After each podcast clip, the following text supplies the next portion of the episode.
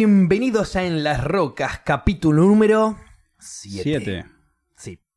Para la gente de Spotify que no está, sabe lo que está pasando, tengo un gorro de. em, de no sé, Graduación. Graduación, sí. Yankee. de- exacto. Sí. Esos que revoleás para arriba. ¿Por qué? Porque cuando uno se gradúa, cuando uno se convierte en doctor, licenciado, eh, contador, lo que vos Sí. quieras, siente una liberación, una relajación, un- una sensación de completismo, si no existe la palabra inventamos, Bien. que es lo mismo que me genera cuando vengo a las rocas. Así que, viva las rocas. Tiré el sombrero a la mierda y lo corrió bien, el perro. Perfecto. Primer programa que voy a tener un sombrero solamente al principio. Me parece bien. Me, me pone un... Me, me siento desnudo. Pensaba que los primeros dos programas fue sin sombrero. ¿Fue sin sombrero? Fue sin sombrero. Qué mal que estuve. Qué mal que estuve. ¿Es obligatorio usar sombrero para las rocas? Me gusta querer eh, que la gente diga, ¿qué sombrero usará Facu en el próximo capítulo? Es una buena mística. Por ejemplo, porque aparte le agrego eso, ¿viste? De qué me generan las rocas a raíz del sombrero. El problema es en el próximo sombrero que tengo, que no sé qué carajo voy a decir. Pero no importa, ese es un problema para el capítulo 8. Se verá. Gaby, hoy me levanté feliz. Contame por qué. No tengo ni idea, pensé que iba a venir acá, te lo iba a decir y vos me ibas a explicar por qué. Bueno, te levantaste feliz seguramente porque tenés un nuevo trabajo, Bueno, te está empezando a ir mejor en el stream ok. y haces en las rocas. Sí, pero si te digo que todo eso en realidad me chupa un huevo para llegar a mi felicidad. Ahí ya es otro No me tema importa tuyo. tener o no trabajo, puedo ser feliz igual. No me importa hacer o no hacer, puedo ser feliz igual. No me importa... Hacer o no Tener hacer o no y, tener. ser fe- y ser feliz es medio... O sea, a uno le da felicidad cuando hace algo. Me imagino que una larva, un, un humano larva que está todo el día tirado en el piso sin moverse, le costará un poco más llegar a la felicidad. Pero ¿qué es llegar a la felicidad? Y ahí es donde abro el debate. A ver, contame. ¿Qué es la felicidad? ¿Es un estado momentáneo? ¿Es un estado constante? ¿Aparece, desaparece? ¿Es irreal? ¿Es real? Que es real y es real. Para vos es real. Completamente. ¿Hay gente que jamás en la vida sintió la sensación de felicidad? ¿Pensás vos? En toda su vida. En toda su vida. Puede ser si tuvo una vida corta. Ok. No, bueno, vamos a, vamos a obviar las catástrofes y, y demás. Gente de 60, 70 años. No, en algún momento tuvo que haber vivido la experiencia de una felicidad. Si no, te matás, boludo. Te terminás matando, decís vos. No la podés. depresión es un problema muy jodido. Ok, boludo. pero ahí estamos hablando de las contras. Vos podés no ser feliz, pero podés no ser infeliz. Pero no podés vivir en- un en- estado constante de nada. La nada pensar en nada- nada, es una metáfora, Claro. es, una paradoja. No podés Nada pensar te en genera nada. nada. Claro, No te genera ni felicidad ni tristeza, nada. claro. Es como, a ver, si yo te muestro una hoja de papel en blanco, ¿qué te genera eso? Nada. Perfecto. Pero estoy pensando una hoja vacía, una hoja en blanco. Y ahí ya te genera pensamientos. Sí. Y esos pensamientos llevan a otros pensamientos que derivan, que te Hace hacen... mucho que no dibujo, che, podría escribir algo, che, Ahí qué va. mierda es una hoja enfrente mío. Perfecto, entonces te generó algo. Exactamente. No un estado emocional, sino Exacto. preguntas, una bocha de dudas. Que después te llevan a un estado emocional o algo de eso, me imagino, no lo sé. Al concretarlas o no. Yo pienso, la felicidad no hay, no hay un camino... eh, no hay un camino exacto No, para, para, llegar a la felicidad. Y la felicidad es lo mismo para vos que para mí. No, para nada. ¿Por qué no? Porque a vos te puede dar felicidad ir a dar una vuelta, a fumar un churro. Por y a mí me da felicidad hacer esto, eh, encontrarme con Nati, salir a ver una película, leer un buen libro. Ahí va. Pero eso no es sentimiento de alegría más que de felicidad. O de estás Eso. contento, la estás pasando bien. ¿Cuál es la diferencia entre alegría y felicidad? Es lo que estamos tratando de averiguar. Ah, ok, te la estaba preguntando a ver qué me decías. Y no sé, yo creo que la felicidad es algo mucho más pleno. Es como cuando estás enamorado que sentís esas, entre comillas, mariposas en la panza. En donde uno dice, ay, estoy re enamorado, ay, va a ser para, para toda mi vida voy a estar con esa persona. Eh, Viste que te, como que te metes un poco en esa, como que entras en que no importa lo demás, estoy re bien, estoy re feliz, estoy re contento. Mm. Eh, es algo químico que también sale. Sí, eh, dicen que el chocolate también El libera chocolate esa hormona o no sé qué. Que... A menos que no te guste el chocolate, en ese caso te libera una hormona de mierda. No, a ver, eh, entiendo que no es por sentimiento, sino que la- alguna propiedad del chocolate libera esa Ah, o sea proteína que o por mierda más que que, no te guste, en un estado de, vamos a ponerle entre comillas, depresión, si bien el chocolate no es la salvación para la depresión, pero como ayuda, eh, por más que no te guste el chocolate, físicamente te va a hacer bien. Sí, obviamente si estás deprimido al mango. Claro. Estaría eso- bueno preguntárselo a un doctor, un médico. Sí, sí, sí, me imagino que sí. Nosotros estamos, como decimos, tocando de oído. Eh, pero yo, yo me pongo a pensar. A ver, yo creo que la felicidad no existe porque creo que no existe la contra de la felicidad, que es la infelicidad o la, no sé, sí, la infelicidad. Yo creo que no existe ninguna de las dos. Uno ¿Por qué?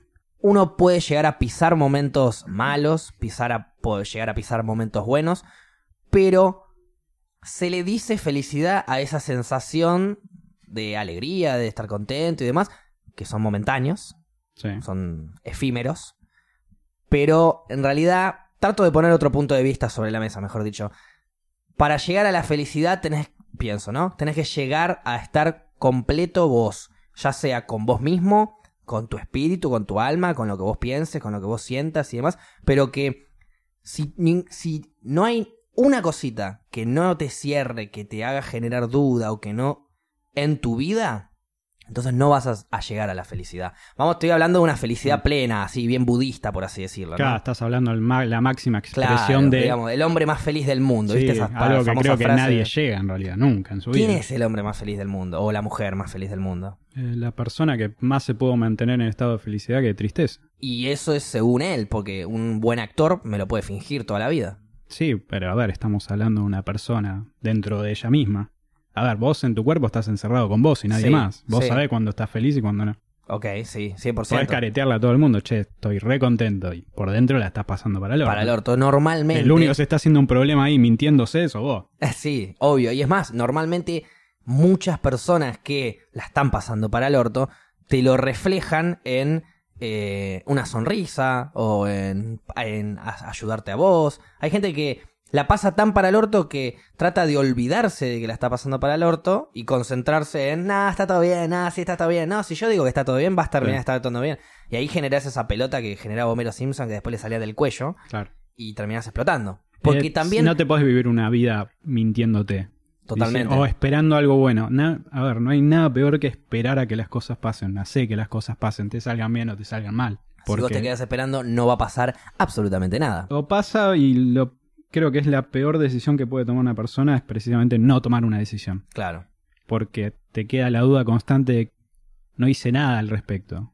O sea, esto pasó porque yo no intervení ni por A ni por B. Incluso, claro, pero incluso por más que sea bueno o malo, cualquiera de las dos. Por eso si, lo que, sí, lo que si estamos te diciendo. llega algo, eh, llegás a la felicidad, pero vos no tuviste nada que ver al respecto, bien ahí, bien ahí. Pero, ¿qué decís vos? Que te sentís más incompleto de alguna manera. Es una Es felicidad manera, falsa. incompleto es una manera de decirlo. Obvio, vamos a decirlo de alguna manera porque no... Creo que no hay nada peor que quedarse con la duda. Y no es si lo hubiera hecho de otra manera. La peor duda para mí es si hubiera hecho algo. Ponele. Un mensaje que recibimos en, en el Instagram de Las Rocas fue Sí. de, de un chico que estaba muy enamorado de una piba. Por ejemplo. Se le da por A por B. Y finalmente, por miedo, no concreta. no, le dijo nada. No le dijo nada. Bien, Entiendo que tenía varias oportunidades. Hubo alguna que otra ocasión de oportunidad. ok. Años después dice que se arrepiente y bueno, eso es para mí lo peor. Tirate a la pileta. Si te rebotan, te rebotan. Si De la ul- pegas, la pegas. Claro, el no ya lo tenés. El no es- porque sin hacer nada ya tenés el no. Ojo, igual, ahí es donde entra. Igual el no por no hacer nada me parece mil veces peor que el Totalmente, no. que me dijeron que no. Pero ahí entra el, el orgullo, por ejemplo, el miedo a- al rechazo, eh, todo ese tipo de cosas, todo ese tipo de sentimientos, para decirlo de alguna manera, o emociones Sí. que te bloquean para después llegar a, entre comillas, la felicidad. Entonces, si vos, vos si, vos te desbloqueás, si vos te permitís. Ahora, este chico, vamos a poner un ejemplo, ¿no? Sí. Este chico le dice a la chica que le gusta, que no se lo está diciendo, se lo dice, finalmente se lo dice. Y ella, vamos a poner el peor de los casos, lo manda a la mierda, no lo quiere ver más, estás loco, qué flashás, nada que ver. Igual ese chico va a ser más feliz que antes. Obvio, sí. Ya está, Porque se va- sacó ese tumor Exacto. que tenía del cuerpo. Ese peso es incomparable, eh, experiencia personal siempre, ¿eh? Mm. Es incomparable eh, la liberación de decirle a alguien lo que sentís. Sí, Está sí. buenísimo. Está buenísimo. Ojo, es lo que te voy a recomendar yo, es lo que te va a recomendar él, es lo que te va a recomendar cualquier hippie, chamán y ser humano del mundo. Después hacerlo es otra cosa. Sí, a ver. Tenés que tener unas agallas, Igual, mami. de nuevo, apartamos de la experiencia de los dos. Me imagino los dos habremos estado en una situación Sí. en la que tuvimos una piba que estábamos locos Sí. y se nos dio o no. Bien. Y en el momento que estás cagado en las patas, que dije, ya está, me chupa vos, yo me muero por vos, o como sea, Ya fue. Sentís que el pecho de golpe lo tenés más flojo, como te lo sacaste encima, te sacaste ese peso de mierda que te viene Esas palabras acompañando. rancias pesaban una bocha. Rebotame, aceptame, haz lo que quiera. Yo, Yo ya, yo yo ya cumplí, claro. Yo cumplí, ya Yo ya lo hice. Sí. Este, porque eso es lo loco. Uno se bloquea Mm. y, y- y pierde confianza para ir y encarar a... En esta situación de amor, por ejemplo, pero puede ser lo mismo Sí, en en el un trabajo, trabajo, para ir a pedir un aumento, puede ser en el- al encargado del edificio para decirle que limpie el sorullo del piso, puede ser para cualquier cosa que vos no te animes a hacer. eh, es una liberación, está bien, a ver, yo ahí pongo ejemplos más básicos, tipo acumular, eh, no bronca, pero digamos acumular eh, esa, esa sensación de ganas de decir algo y no decirla, no decirla, no decirla. Dos días es una cosa, una semana es otra, dos meses, años. sí. Ahí Sí. ya es muy grave. Bueno, realmente. es- A ver, no es grave, no es el fin del mundo. ¿Me entendés? Pero acordate Es que vas a, que vas a vivir con Sí. un secreto adentro tuyo. Que por más que se lo cuentes a todo el mundo, ¿eh? Si no lo sabe esa persona, no es lo mismo. Sí. No es lo mismo. Si no se lo, de- si se lo decís a esa persona, pero si se lo decís por otro lado, tampoco es lo mismo. No, para nada. Vos tenés que tener esa conversación con el ser humano enfrente tuyo al que le querés decir algo que sentís. Tal cual. Porque decir lo que uno siente no está mal, no es algo loco. Todo el mundo, todo ser humano siente cosas, capaz no un psicópata, pero eso es otro para otra conversación. Eh, si todos sentimos cosas, entonces no se asusten a decir lo que sienten, porque el otro también está sintiendo Siempre en el rango de la cordura, ¿no? Por de- supuesto. De no decir cualquier pelotudeo como la piba que conociste ayer. Claro, de nuevo, estoy al- enamorado y quiero estar para toda la vida con vos. Para No, intenso sí. que la acabas de conocer y no estás pensando eso. Pero eso es una. Yo, yo pienso que eso es una mala interpretación de tus sentimientos. Sí. Que entiendo que es una. confundir amor con obsesión, capaz. Por ejemplo, Sí. conocer a alguien, pegar muy buena onda química dos días y, y sentir que quiero estar para toda la vida con esa persona, eso es el amor. De Sí. ahí a que dure muchísimo o de ahí a que dure poco, es otra cosa. Yo tengo una, una vara que es medio rancia, que la inventé yo a lo largo de las experiencias de vida, que es una vara de intensidad, le digo yo. Cuanto más intensa es la relación al principio, más va, más rápido va a caer la Más relación. Si vos tuviste los cinco primeros meses todo el día que, ay, qué cosita, que me amó, que me no sé qué, de acá, de acá, que de allá, que la comidita, que salgamos, que esto, que el otro, todo el día juntos, bla, bla, bla, bla, mensajito, mensajito, cuando no estamos, te extraño, te extraño, hace dos minutos que te vi, pero ya te extraño.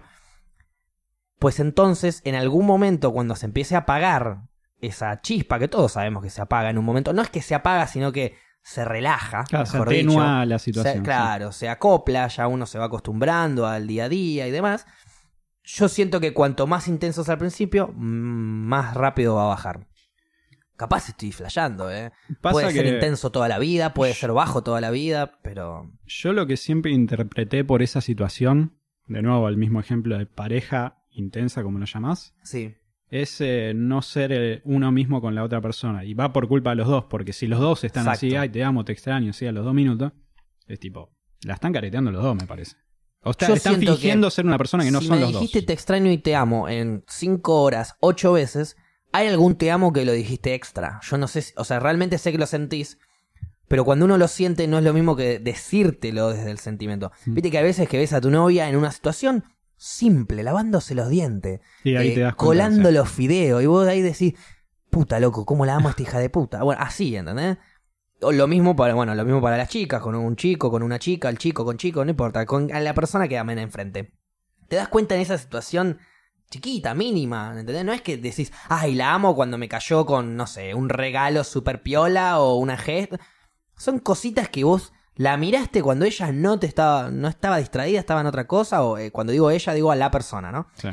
Y, y te diste cuenta que realmente te, nada, Sí, sí, sí. te voló la cabeza, te gusta, la más. Y ahí le decís, che, loca, te amo.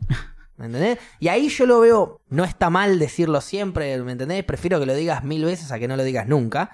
Pero, mm, pero a veces decirlo cuando realmente uno lo siente, está bueno Sí, también. es más genuino el momento. Claro. Me voy a permitir contar una intimidad. A ver, Que siempre hablo de mi novia Nati. Que anote amo Jorge mucho. Real, anote Jorge.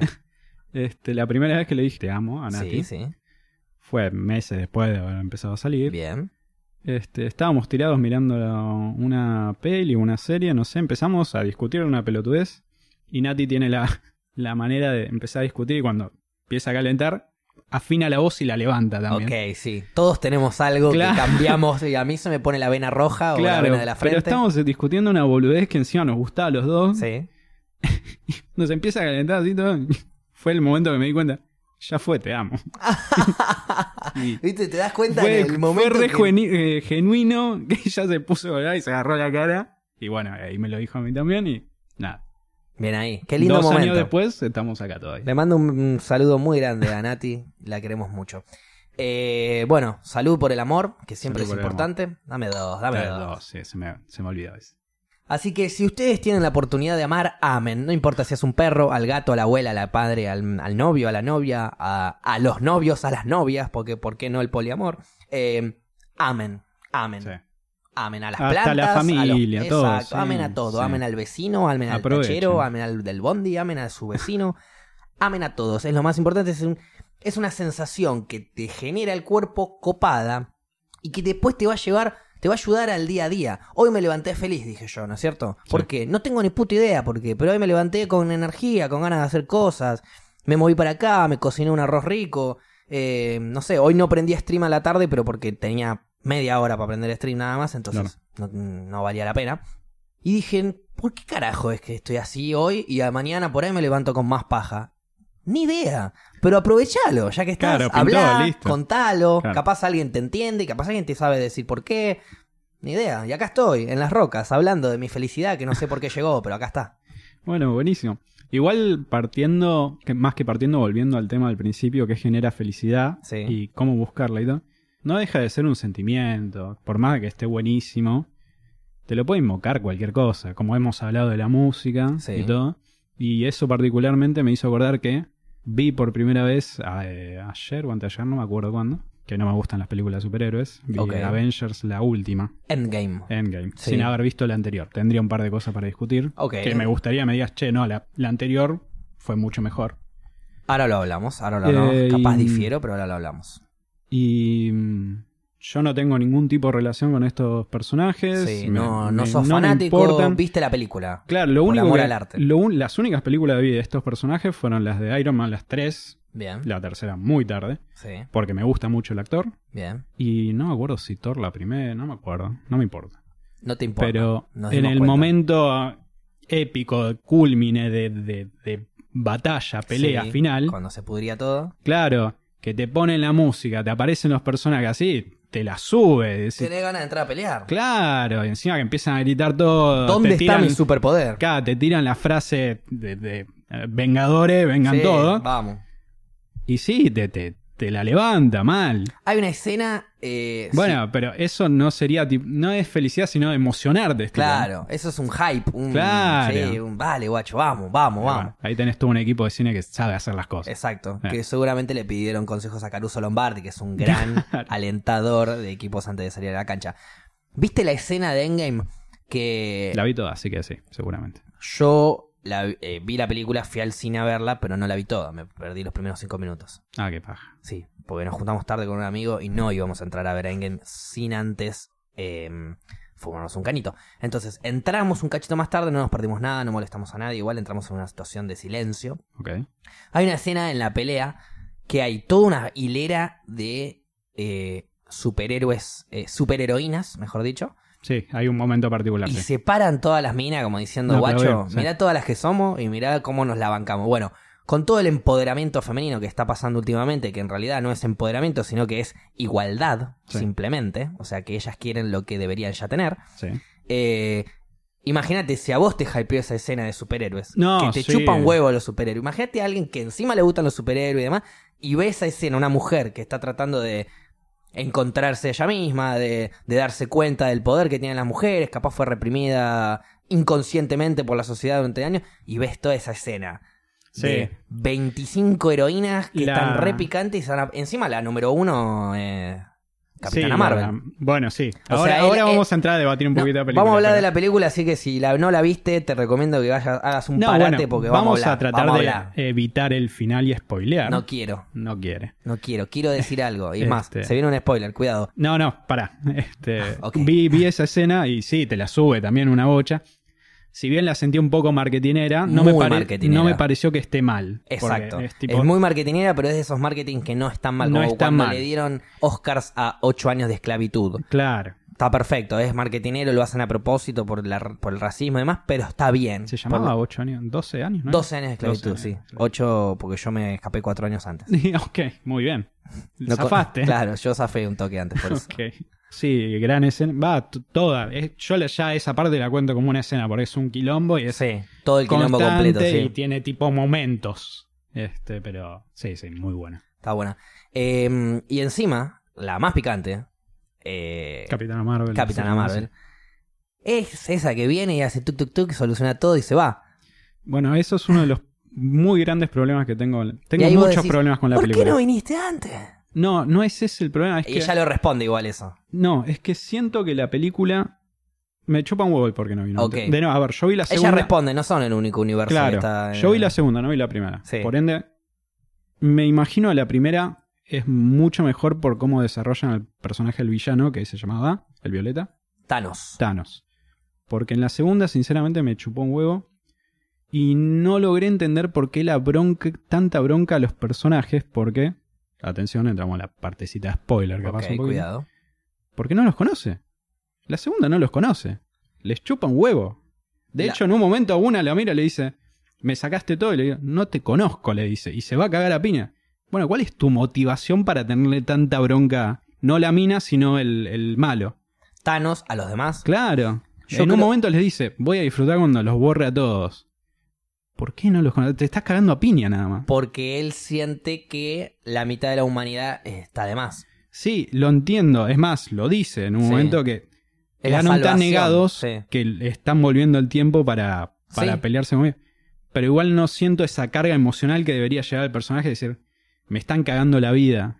O sea, no le veo tanta motivación como para esa bronca No que lleva debería, el Violeta. claro. Y puede ser, eh, a ver, Como primer- para que ya, eh, primero que lo- los, traicione- villanos, los villanos nunca tienen tanta motivación más que ser villanos. Es que no, a ver, me pareció, me pareció películas. re interesante. El chabón plantea que debería eliminar, eliminarse la mitad, no me acuerdo en qué momento lo dice, para mantener el equilibrio. Sí. Es un pensamiento re interesante. O sea que no es un villano porque sí, sino que No, tiene una quiere idea, un salvar- quiere sal- claro, salvar a la humanidad. a la humanidad, a esta raza que es la humana. Sí. Pero, ¿por qué conociéndolos tan poco y viendo que te pelean, como haría cualquier raza, de golpe, porque me imagino el anterior lo logra, por obvias razones, Sí. ¿qué te hizo cambiar en tan poco tiempo, en el tuyo del pasado, a decir, no, los mato a todos? Lo siento injustificado eso. Vos pensás. Ah, ok. Cuando. A ver. Puede haber. El que no vio la película, perdón, pero vamos a hablar. Thanos gana. En sí, en Infinity anterior War. sí. En Infinity Sí. War, Thanos gana. Después Thanos rompe las gemas. O sea, Thanos gana por completo. Chao. sí. Y después vuelve en el tiempo atrás para ganarle. Para agarrar las gemas antes y ganarle a Thanos. Thanos se da cuenta. Claro, pero ten le- en cuenta que vuelven al tiempo y, y- y Thanos, no Sí. el nombre, no vivió esos años de pelea y de conocer a esos personajes. No, pero técnicamente no es otra línea temporal. Entonces, al ser otra línea temporal, capaz Ese es, otra, es otro Thanos, no, es el ese, mismo es el, Thanos. ese es el mismo problema que tengo en la película también, porque cuando las películas se meten con viaje en el tiempo, No saben para se dónde encararlo. complican no tanto. Hay un par de películas logran, lo logran bien eso. Ah, no me acuerdo cuáles son, pero Está bien, igual en esta, aparte de hacer el viaje en el tiempo, eh, satirizan un poco los chistes, hacen un par de chistes con sí, algunas como volver al de- futuro. y otras más también de... de- Y eso, bueno, eso también me dio una muletilla porque Volver al futuro, si bien se pisan el propio pie y todo, no dejas una de las mejores películas, las mejores películas de la historia, Sí. y podés ver cualquiera. Y no necesitas ver la anterior para entender. Y si te digo que no vi ninguna. Yo, No, me refiero, podés ver la 2 o la 3 y es una película completa por sí sola. yo no vi ninguna. Ni la 1, ni la 2, ni la 3. No, mirá Facu, son. Miralas en stream. Aprovecha Debería en verlas, ¿no? mixer.com barra Facu Danzas. Aprovecha para verlas ahí, en tus noches de películas. Noches de películas, noches de series, tardes de películas. Pero sí, es verdad. Eh, bueno, le voy a dar una oportunidad. Pero bueno, volviendo a, a lo de la línea temporal. Eh, yo interpreté de que al volver al pasado, al volver a otra línea temporal, Sí. Thanos pasa a ser otro Thanos. No pasa a ser otro mismo Thanos. Porque, a ver, Thanos ganando no es lo mismo que Thanos yendo a ganar. Tiene otro pensamiento. No, es que precisamente la película ahí es donde se dispara en el pie, como venimos diciendo. ok. Porque la mina, este, esta actriz que me gusta mucho, me olvidó el nombre, la que aparece pelada. No, Eh, eh, una de las magos. Sí, sí, sí. Le explica, si vos te llevas esto y no lo devolvés, se- hay una sola línea, se quiebra. Sí. Si vos lo el chabón le dice, si yo lo devuelvo, vuelve toda la normalidad. Ok, entonces estamos todavía en teoría en la misma línea. De hecho, un personaje al final va al pasado y se queda y está en el mismo universo. No cambió universo, que ya está quebrando la regla, debería estar en otra parte, no debería estar en la En misma línea línea y sin embargo está en la misma. O sea, la película se pisa demasiado. Pero bueno, creo que son Lo errores. mismo que pasa con todas las películas que encaran eh, Sí, en el tiempo. De nuevo, hay dos películas, lo manejan muy bien, no me acuerdo los nombres. Pero bueno, Ok, después si me ya- vienen los ya-. Sí, ya las diríamos. Pero bueno, volviendo a tema Thanos, yo siento que Thanos, incluso en la misma línea temporal, no es lo mismo cuando está encarando una situación donde está ganando, porque Thanos en Infinity War los hace pija a todos, no hay chance, en ningún momento están por ganar, siempre los hace mierda a todos y gana. Y finalmente gana, borra la mitad, borra las gemas, chau. Ahora, un Thanos llegando a ganar, pero entendiendo que ya ganó en el, en el futuro o en otra línea temporal o en lo que vos quieras, y lo están viniendo a tratar de cagar, se pone nervioso. Dice, sí, es Porque dice, yo ya gané, yo ya gané, pero ahora ellos buscaron la forma de querer cagarme y la están tratando de hacer. Y ahí es donde él pierde un poco la cordura y dice, ya fue, los mando a todos a la recalcada concha de la lora y que se salve el planeta nada más. Es que precisamente ahí es donde para mí pierde la línea. A ver, de nuevo, te me pongo muy hincha pelota con ciertas películas y más cuando me gustan. Te voy a Sí. decir que esa película me gustó Bien. y en pedo me parece de las mejores No, películas no, bueno, bueno. Batman 2 me sigue pareciendo y las de Tim Burton, las mejores. Batman eh, con el guasón Head Ledger, Sí, esa Es- me parece la mejor, pero la pasa la hizo Christopher Nolan, ¿no? Y el hermano. Una bomba es esa película. Este, bueno, como decía, El mejor guasón fue Heath Ledger, puede ser. Por más que venga Jared Leto y haga un buen papel, por más que vengan 15.000 nuevos no, no vi un- la de Jared Leto. Eh, ¿Cómo se llamaba? No se llamaba Batman, se llamaba... eh, algo de guasón, algo así, de Joker, puede ser. No, vos estás hablando de la nueva que tengo mucha ganas de verlo porque me gusta mucho Joaquín Phoenix, me parece uno de los mejores actores vivos. No, de Joker lo hace en en Suicide Squad, si no me equivoco. Sí, esa. Que hace de novia, novio de Harley Sí, Quinn, creo. eh, una cosa no la vi. No, Ah, no bueno. la vi, te. No te perdés de nada, pero nada, qué sé yo. Es, es- qué sé yo, es divertida. Pasa que Jack Nicholson también fue muy bueno. Lo que pasa es que hacen distintos guasones. Sí. Eh, Jack Nicholson es full mafioso, full macabro. Más realista, capaz. Y bueno, a ver, eh, Heath Ledger hace de Loco. Anarquista. Anarquista, loco, quiero- sociópata. Quiero que la gente se replantee su vida todo el Caos, tiempo. caos, Claro, caos, caos, caos. Literal, quiero caos. eh, en comparación, por ejemplo, Jack Nicholson de Guasón Sí. era mucho más mafioso y a la hora de, no sé, eh, el Guasón Head Ledger quemando toda esa montaña de plata, Sí, es Jack Nicholson eso no te lo hacía pero ni en pedo, No, al ni- revés. Le, interesaba la guita. Negociaba con los demás, como, exacto. Entonces al otro le chupaba un huevo. Negociaba con los demás y los quería cagar a todos y quería ser el, el rey, por Claro. decirlo de alguna manera. Este, Porque bueno, este es quiere caos, Guasón. este quiere claro, guerra, quiere quilombo. cagar a todos, Sí. cagar a todos y cagar a todos. Y listo. No quiere ni ganar él. Es quiere que cagar a todos. ca- quiere cagar a todos y quieren que todos lo caguen. Quiere que todos se estén cagando constantemente. No le importa más, nada más que eso. Y, y ese personaje se desarrolla y, y aparece de la nada y es fuerte y de golpe y te da miedo. eh, Estoy hablando del punto de vista de los personajes, ¿no? Olvídate. Que se pudo disfrazar sacándose el maquillaje entre todos y le dispara a un oficial Sí. en medio de una de, de un no me acuerdo cómo se llama este- Un este, desfile. un desfile y nadie se dio cuenta que era él porque se sacó el disfraz que tenía o sea se disfrazó sacándose su disfraz Claro, porque él normalmente vive ahí con ves la genialidad de los escritores diciendo che podemos hacer un personaje de la reputísima madre por eso hoy en día sigue siendo una de las películas más emblemáticas y los villanos más Sí. emblemáticos Creo de que toda la está historia en IMBD, para poner un ejemplo de, de rate de películas, está Sí. top 10 seguro. No me acuerdo qué puesto, pero seguro que sí. es que El 1 creo que es Shawshank Redemption, peliculón. El 2, El Padrino y algo Mm. así. Pero 4, 5, no sé, por ahí anda El Caballero de la Noche, que es un peliculón. es que ganó un Oscar por ese Ah, bueno, Ah. ni más ni menos. Está bien, era póstumo, ¿no? Era momento muy delicado. Pero bueno. Ah, bueno, de Head Ledger decís vos. Sí. Lo ganó, ya estaba, ya habiendo Ya estábamos, fallecido. sí. Ah, ok, ok, ok. Fue medio un merecidísimo. Mereci- eh, me hubiera encantado que haya llegado. Está bien, capaz es un poco egoísta querer Sí. verlo vivo nada más Sí. para eso. Pero porque creo que se lo merecía. Es un papel de la Sí, puta hubiese sido lindo seguir viéndolo vivo para ver un montón de películas. No sé si viste. eh, La eh, incompleta. ¿La incompleta? La eh, le digo la incompleta, se llama el... El, imaginario mundo Sí. del Doctor Parnassus. Está buena. Peliculón. Está buena y es eh, y el personaje de él lo hacen tres, cuatro actores. Eh, no Johnny lo hace. Law y oh, Colin Farrell. y Colin Farrell. Sí. No lo, lo iba a hacer él solo y lo hacen de a tres. Sí. Mm, Y quedó re buena. sí, quedó, quedó re bien, quedó muy bien. A mí me costó entender igual la transición de actores Sí. al principio, pero cuando, cuando vi el tercero, ¡pum! Ahí me cayó toda la película encima y dije, no puedo creer. Cada, vez que entraba en un sueño o en una de esas Sí. este, lugares. El imaginario mundo Cambiaba. del Doctor Parnassus, algo así Sí, creo que se llama la sí. película, no, no estoy muy seguro. Sí, sí, es así. Ok, Sé que es del Doctor Parnaso, no sé si el imaginario mundo. Sí, o, o bueno, el sueño, bueno, una cosa así. ¿Y puede ser que venía derivado de un libro esa también? ¿O estoy flasheando ahí? Mm, no me acuerdo. No, no sé. La dejamos ahí a la deriva. Dejamos ahí, ustedes chicos en Spotify o acá en vivo nos dirán. Bueno, esa película encima no solo la rompe porque es buenísima, sino que la rompe porque se sabe que iba a actuar la Heath Ledger y no la pudo hacer. Sí. ¿Cuántas películas hay o series que han tenido que cambiar personajes, suspender grabaciones, cambiar... Por ejemplo, un ejemplo rápido que se me ocurre, Paul Walker en Rápido y Furioso, Sí. que logra grabar la última película que hacen, pero la última escena está...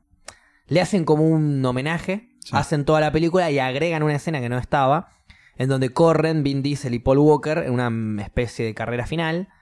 Y esa, mm, es, ese mano a mano, ese diálogo, es el torso del hermano de Paul Walker y le ponen la cara digitalmente. Se recontra supernota, pero uno lo acepta igual. Ah, qué paja. Uno lo acepta igual porque en el final se van una, una canción hermosa. Es, me- casi que me, largo a llorar y Claro, me chupa hace un huevo emotivo, rápido y furioso. sí. Pero bueno, Paul Bueno, Walker era un actorazo y está todo bien, ¿viste? Yo puteame todo lo que quiera, yo no vi ninguna. No viste ninguna. Ninguna. No te, no te perdiste de nada, pero. eh, qué sé yo, si algún día querés ver una secuela de ocho películas. A ver, son ocho películas, ¿no? O sea, siete, ocho Bueno, películas. pasa lo mismo con los, estos chicos de Marvel, boludo. Claro, claro, totalmente. Bueno, lo que tiene Marvel por ahí es que va para un lado, va para otro. Estas son ocho películas que puedes ver cuando vos quieras la que quieras. Claro. Si las ves en orden vas a entender muchísimo mejor. Dicen que las primera, la primera y la segunda son mejor que, las demás, pero bueno.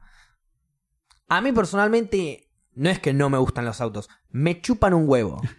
No, Bien. no, no me genera. Pero a ver, así es como es con los autos, es con las computadoras, es con las máquinas en general. Si es una máquina, me fascina que funcione bien, que de derecho, que cumpla su función, pero sigue siendo una máquina. Entonces, capaz, me voy a alegrar más por el humano que inventó esa máquina y felicitarlo, más que por la máquina en sí. La máquina me chupa un huevo. Hay gente que es fanática de los autos, le gusta Sí. eh, eh, manejar el motor, eso todo un arte hermoso y, que está buenísimo. Y ¿sabes qué es lo que mejor está buenísimo de eso? Es que no dañan a nadie, no joden a nadie, están haciendo la suya de los autos, que bueno, a mí en lo personal nunca me nunca me entretuvo. Por ejemplo, justo ahí leí en el chat Transformers. No vi ninguna. tampoco. Nunca en la vida no vi Transformers porque son autos que se transforman, transforman. en robot. Entonces no me interesa la- el diálogo. Todo el mundo No me habla re bien de, no, de no solo son autos que se transforman en robots, camiones. en camiones que se transforman en robots, sino que son autos y camiones que se transforman en robot para pelear con otros autos y camiones que se transforman en robot también. Pero son malos. Pero son, esos son malos y esos son buenos. Yo, a ver, a ver, y, y encima son robots buenos y malos, pero los robots no deberían tener sentimientos. Pero no importa, igual porque creo que vienen del espacio o algo así. No De me bueno, quiero meter claro. tampoco a satirizar o a hablar mal de una saga que la rompió toda porque a mí no me gustan los autos, ¿no? Porque sería bastante salame. Igual le Pero- tengo mucho respeto al director de esas películas. ¿Cuál es? Eh, Michael Bay, Sí, La Roca, sí. película. Sí, esa es un película vieja encima, en Vieja los 90 creo película de la reputísima madre. Nicolas película, Cage sí. en su mejor momento. Este, Nicolas Cage en su mejor momento podría llegar a ser. Otros actores, decime, yo te voy a decir tres actores pico y quiero ver si vos me decís este fue su mejor momento. Ok. Pues yo tengo ideas más o menos. Por ejemplo, Robert De Niro, una película de su mejor momento. Y El Padrino 2 es una película de reputísima madre. Lo que pasa tiene una No, no, no, Robert De Niro. El Padrino 2 es de Corleone, pero joven, que hace Robert De Niro. ¿Robert De Niro actúa en El Padrino 2? Sí. Ah, hace pe- de Corleone, el grande de la 1 y la 3. Pensé que era Eh, la tres Pacino. era- no. No, Al Pacino es el hijo de Robert De Niro del futuro. ah, ok. Sí, no, las vi cuando tenía 15 años y No, yo la- me dormí en la tercera, nunca la Cada uno o dos años me las vuelvo a ver porque son películas que amo. La tercera La es voy a tener que volver a polémica. ver, la voy a tener que volver a ver. Bueno, entonces, Robert De Niro, El Padrino 2. Eso Pasa fue su auge tiene- para vos. No, lo que pasa también tenés Woodfield. Robert De Niro tiene Bueno, una carrera de la reputa madre y como que hay un momento en que le empieza a chupar un huevo y, Y nada más que le que gana hace, plata sí. y hace película no sé de comedia. Si es que quiere ganar plata. A ver, cualquiera. vos podés, podés verlo por ese lado de sí, quiere ganar plata y hace cualquier película. Yo lo vi por el lado de quiere actuar y hace cualquier película. Porque la plata ya la tiene. Es Robert De Niro. Sí, eh, a ver, bueno, está bien, capaz me expresé mal, sino que ya no le interesa tanto y quiere elaborar, porque Ok. podés eh, moverte de tu, tu especialización, por decirlo de una manera, si gangster dramático, porque hizo Taxi Driver también Sí, y no es de gangster, no es de es un gangster. drama fuerte. Es un muy, muy buena peli esa, sí. Este, Es un poquito gángster, pero él no es un gángster. sí, a ver, es, Es, un poquito es más de acción. tratando, claro, es él tratando de aparentar gángster Sí. como para ayudar a la, a la piba y demás. Bueno, Pero ponele, a ver, un muy buen ejemplo que tengo es Jim Carrey, que te hizo Truman Show y el número 23, que son... Número 23 capaz no es tan buena película, pero es muy buena. Y The Truman Show es una película de puta madre. Y no es comedia, son dos dramas de la puta madre. sí. Una más, eh, de número 23 es más suspenso thriller. Suspenso thriller y la otra es más. Es eh, un drama, boludo. Sí, es un drama un poquito más loco, por así decirlo, ¿no? No, Sí, no quiero decir una- fantasioso, pero, pero es que sí. es una historia de la puta madre y Olvídate. eso... Pensá que capaz Es no sé en Estados Unidos, encima pero... a los reality. Eso te iba a decir, no sé en Estados Unidos, pero es una es previo a Gran Hermano capaz, o Claro, algo es así. una muy buena crítica a todo eso. Hay una película que se llama Truman, no de Truman Show, Truman, eh, Argentina, no la vi igual todavía. Así que nada, quería comentarte no, eso no, y nada más. Nada más por el nombre. Simplemente hay una Nada película parecida que no tienen absolutamente nada que ver. Pues estuve viendo películas argentinas, pero bueno, no me quiero mover. Ya te dije Robert De Niro, te voy a decir eh, el segundo actor, Jack Nicholson. Ojo ahí. eh. difícil. Yo ya tengo una, pero porque yo soy un fanático. Pasa que me de esta gustaría específica. es, a ver, mantenerme y decirte eh, Batman, Ok. porque obviamente, Ok, sí. porque ya lo dije al principio, pero Pero sacando esa, pasa que tampoco el, el resplandor ahí va. es tipo la mejor. Yo iba a ir por es ahí. más sí. Jack Nicholson que ninguna otra película. Sí, es. sí, sí, sí. Pasa que las comedias, pone la que tiene de Bucket List que tiene con eh, Morgan Freeman. Sí, también. Es de comedia, pero es re linda película. Linda película. El tema es lo que pasa. A ver, yo no soy actor, así que no me puedo poner a criticar actores, sobre todo de ese nivel. Pero n- a Morgan Freeman y a Jack Nicholson en esa película no les veo un desafío como actores. Es difícil Sí, encarar sí. igual lo que están haciendo y demás. Es una peli muy linda, está muy buena, Mm. está obviamente muy bien llevada. Pero un El Resplandor, en donde el chabón tiene que matar a su familia rompiendo con un hacha la puerta. Eh, Pasa, estás comparando obra maestra con un- una película más bueno, del montón pero, que te pero saca. desde el nivel actoral te lo quiero comparar, no te lo quiero comparar de la historia, ni de la grabación, ni nada. El nivel actoral, yo siento que. ¿Por qué le, lo pongo en el pico de su carrera, así, por decirlo entre comillas de alguna manera, a Jack Nicholson con El Resplandor? Porque el, el nivel actoral que alcanza para lo difícil que es el personaje es impresionante. Y sí, lo, lo que pasa es no sé si toda su carrera fue muy metódico, por decirlo de alguna manera, pero yo en un momento me, me empeciné en estudiar bastante a Kubrick. Sí, Se ha dicho de paso, Doctor Strangelove me parece una de las mejores comedias dramáticas de la historia. bien. Y vi las, los detrás de escena, grabaciones extra de El Resplandor, ensayos de Jack Nicholson y todo. Ensayos Y de el chabón está antes- tipo sí. golpeándose, dale, dale, agarrando el hacha a la puta madre, practicando. En personaje. Claro, y, dicen que la frase Here's Johnny la inventa él, no está en el guion. Eh, sí, Hirschman, sí. que viene de un, Es de un talk programa, show, sí. Qué loco, ¿no? Como. Esos pedazos de historia Sí, que son tipo exacto. genialidad del momento. pues, aparte, el romper la puerta, mirar para un costado con la cara de loco y decir Here's Johnny Mm. es. eh, pero recontra famosa esa Sí, ese es un pedazo de historia. Es casi. Hay gente que capaz nunca vio el resplandor, pero sabe lo que es esa escena o sabe lo que es esa parte. Por los Simpsons, si querés, Homero pierde la Sí. cabeza sin televisión y sin cerveza. Bueno, a ver, eh, me encanta cuando eh, series y películas rinden homenaje a otras series y películas. En. Get Out, en un momento, si escuchás, eh, cuando estaba hablando el, el amigo del aeropuerto, sí. por teléfono se escucha el vuelo 248, si era la habitación, no me acuerdo, está por salir, que es a la habitación 248 de... Ah. No me acuerdo De- si ese era el número exacto. de 248. Sí, Ah, no. la, no. la peor habitación de todo el hotel. También en... Ah, la que estaba el, una especie de monstruo. él, se le Sí, decía, o sea, era la habitación que no había a entrar. Sí, que no, no, no se que Jack Nicholson se sí. encuentra a la chica que la ve al espejo y es otra cosa. También eh, hay una muy buena escena en. Mirá cómo te la dejo, ¿eh? Game of Thrones. Epa, ¿Te acordás? Spoiler de nuevo. Cuando. eh, cuidado con mencionar Game of Thrones el porque no para de hablar, ¿eh? eh, Va, el rubiecito eran todos Jaime rubios. No, eh, que fue rey, pero que no era el malo malo. Joffrey. No, No. Tommen. Ese, era el, segundo el hijo. hermanito más chico, sí. Viste que en un momento, no me acuerdo si le matan a la mujer o qué hacen, eh, que lo enfocan a él en el cuarto, pero enfocan una ventana Sí. Cuando salta. Y él salta. Eso es de un, una película, eh, no me acuerdo si francesa, vieja, Sí. que precisamente te establecían una mina en su día normal en, en la bañadera, pensando, pensando. No te voy a contar toda la película. Ok. Y la siguiente escena es plano, eh, living, ventana, Ventana. en el centro. Se fue. Y ves a la mina preparando así, prendiéndose un pucho, todo, sale el plano, vuelve a entrar, va a la ventana y se tira de una. Es exactamente la claro, misma es, escena es de que, es que te muestran, o sea, ¿por qué la cámara no está siguiendo al personaje, que es Claro, lo importante? porque- No, te está mostrando la decisión que va a tomar ese personaje. ya Preparate- tomó. Claro, prepárate que, tomó, la claro. ventana va a ser importante. Como cuando, por ejemplo, no ayer vi un cuento chino. Para poner un ejemplo, es una, una escena que se me ocurrió rápido. Llaman a un delivery y, y te muestran la escena del delivery, le pagan, cierra la puerta a la persona con la comida, protagonista de la película, y el del delivery, que es un personaje más, se lo quedan mirando como el del delivery se está poniendo los guantes y está como preparándose para salir.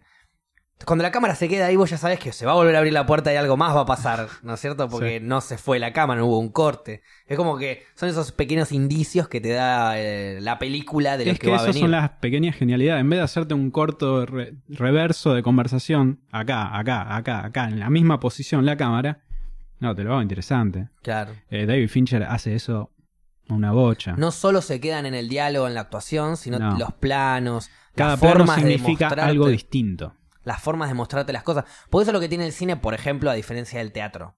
Sí.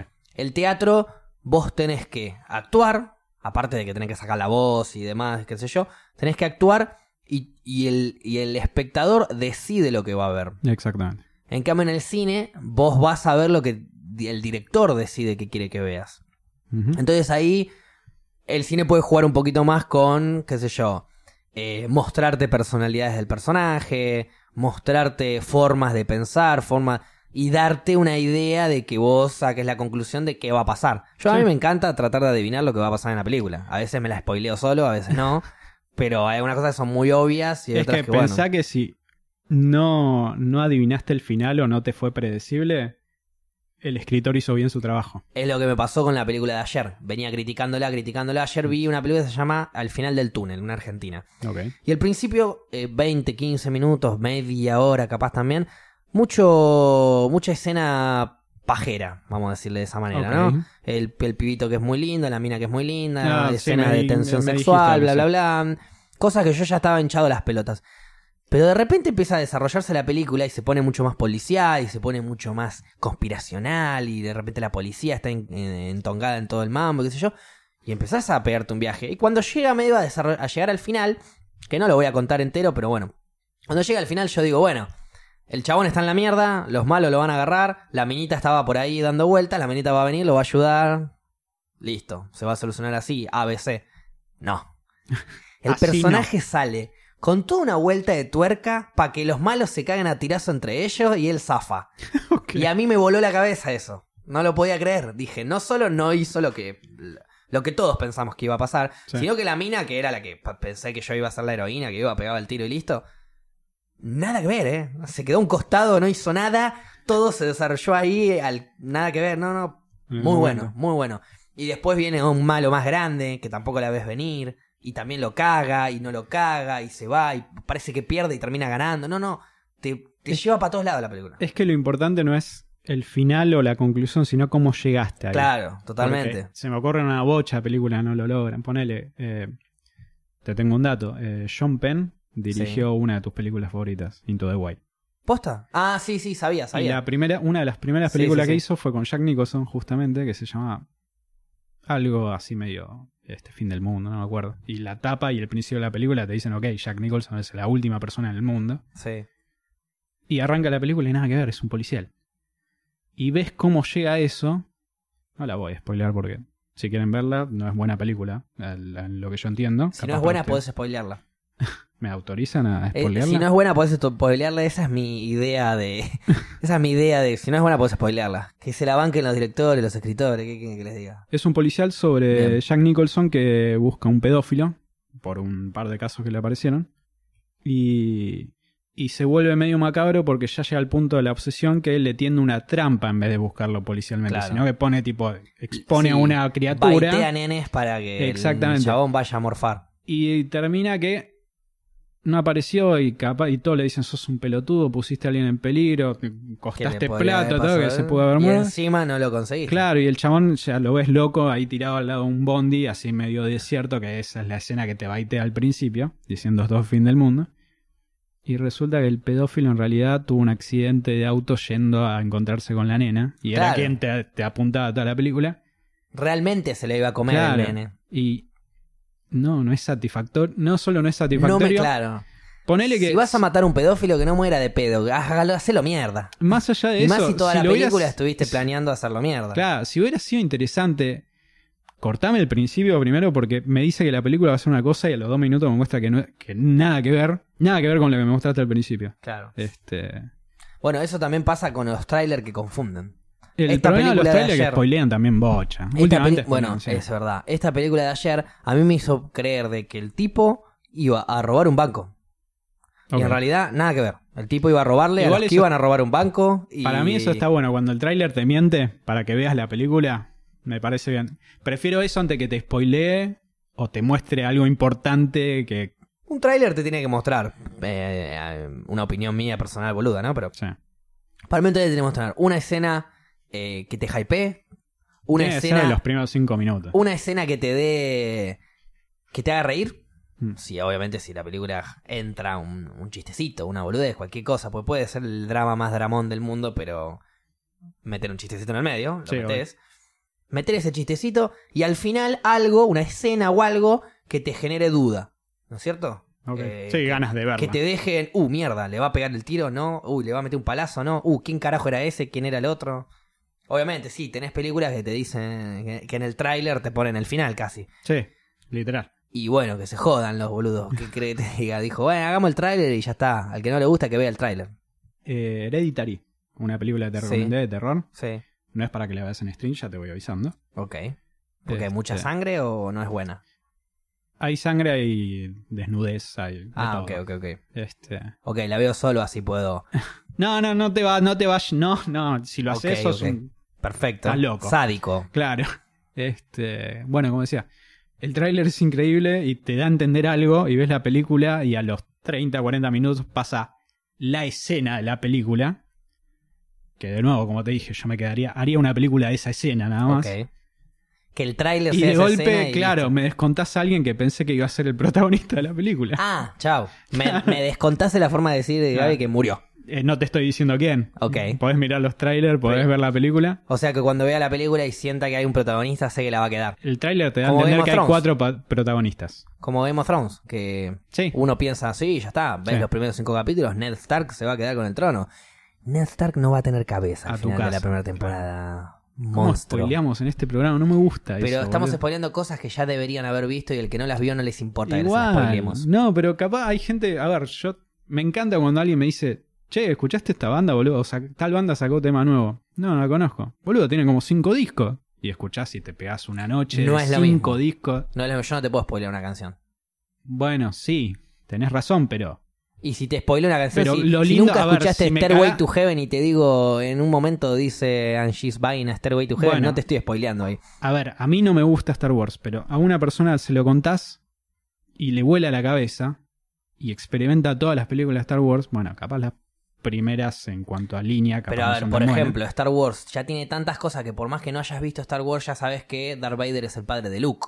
No tenés que ver Star Wars para saber eso. Yo lo supe antes de ver Star Wars. Bueno, qué sé yo. Para mí no se justifica. Por eso digo, cuando algo es muy bueno y pasa mucho tiempo, no se justifica que te quejes el spoiler. Yo, por Es que ejemplo, no tenés por qué hacerlo. yo, por ejemplo, estoy viendo Los Soprano. Ya voy por el final de la última temporada. o es sea, ya una estoy serie. Imagínate alguien te cuenta el final. Viene alguien, me cuenta al final, me recabió. Me recabió. Solo para no ser hipócrita. No, no, no. Eh, a ver, tengo amigos que. Un ami- mi mejor amigo no ve las series, pero lee los finales. De algunas series. ¿Por qué?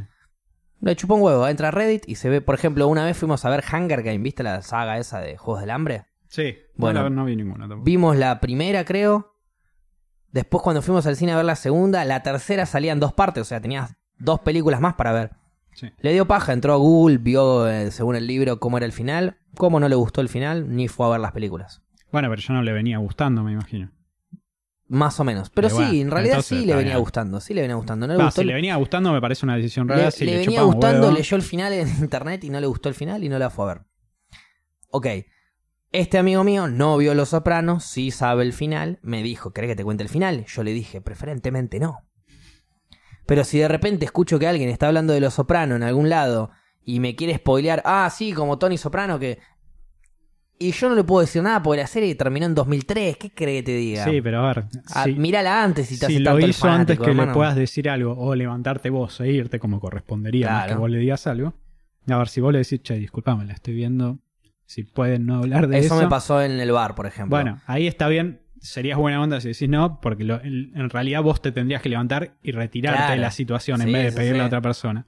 Pero. Eh, en, en la barraca una vez, eh, a los dos días que había terminado Game of Thrones, nos pusimos a debatir Game of Thrones zarpado, pero Mm. eh, nivel quién ganó, quién no Sí. ganó, o sea, quién murió, quién no murió, estábamos hablando Sí, zarpado, me de super mega spoiler. Y dos chicas me Sí. agarran y chicos, perdón, eh, nosotros no vimos la octava temporada. Y bueno, fueron buena onda y no y ahí le dije, uh, disculpa, ya habíamos dicho todo igual, eh. Bueno, pero igual. Pero capaz no escuchar, bueno, ahí sí, obvio, te vas, pero acaba de salir la serie. ¿Qué crees que te diga? Qué sé yo. Acaba de salir, no la viste recién, no pudiste, lo que vos quieras. Bueno, ahora, yo, incluso Game of Thrones, eh, no, no, no entra para mí Game of Thrones. Si eh, spoileas Game of Thrones hoy en día, para mí seguís siendo un solete. Yo me refiero con Los Sopranos, o con Lost. Los. Que... Es, co- Qué son esas serie. series que yo, ya pasaron hace tanto tiempo, ya te dijo todo el mundo que es buena, y vos no la viste, y cuando la está empezando a ver, alguien te metió un spoiler. Si bien es una paja y es un sorete, ¿qué le puedo decir a aquel que me spoilea algo que hace 15 años podría haber visto yo y no la vi? Si no lo hizo a propósito, obviamente, ver, ¿no? Siempre que no lo haya sí, hecho a lo haya propósito. Bueno, si lo haces a propósito, sos adrede, un sorete de mierda y se acabó. No, acá nosotros estamos debatiendo de películas, actores, series y demás. Ellos, la, eh, la gente que nos está escuchando no sabe que viste vos, no sabe que vi yo, Sí. no... De repente ves que estás hablando de Endgame y, y sos fanático, pero por A o por B no pudiste ver la película. Sácate los auriculares, apaga el stream, anda a otro lado, rápido, rápido, tenés que reaccionar rápido. Si querés que no te corten el spoiler, reacciona rápido. Pero a ver, nosotros, por ejemplo, acá no estamos spoileando de mala leche. Capaz el chiste de Tony fue de mala leche. Sí, Por ese me ejemplo. pareció. ese- Por ejemplo, cosas pero yo ya vi tantas cosas en internet que tenés que ser un ente antisocial para que no entender qué, qué pasó. Bueno, pero a ver. O eso bueno, no existe es- la al- posibilidad de- Algo que dijimos en un capítulo, que todos lo hagan no significa que vos lo tengas No, no, que no, hacer no. tampoco. Pero yo digo, eh, en Twitter, en Instagram, en cualquier red social que cualquier persona que podría llegar a gustarle en game. Uy, puta. ¿Cómo le estás dando a la mente? Te gusta perdón. golpear también todo. Me A- encanta. antes iba por arriba, ahora que me pusiste un paño voy por abajo. Puta madre. Este. mm, Volviendo. La gente que no vio en game, que pudo haberla visto, podés, podés poner filtros para que no te aparezca nada relacionado a eso. Podés bloquear todo lo que. Se puede dejar de seguir páginas. Podés, podés evitarte el spoiler durante años y años y años. Y de repente un sorete Sí, viene en una parada de. Bondi acaba de tirar un chiste y tiró un chiste y no la viste venir y, y- y relacionaste cosas y ya está, y te Mm. cabió. Entonces, si es de esa manera, bueno, ahora, si es de la manera como por ejemplo como me pasó a mí con Star Wars, ¿Qué te había pasado? yo fui al cine a ver Star Wars con mi mejor amigo Luca, del que estábamos hablando, del que lee los finales pero no los ve. Un saludo a Luca.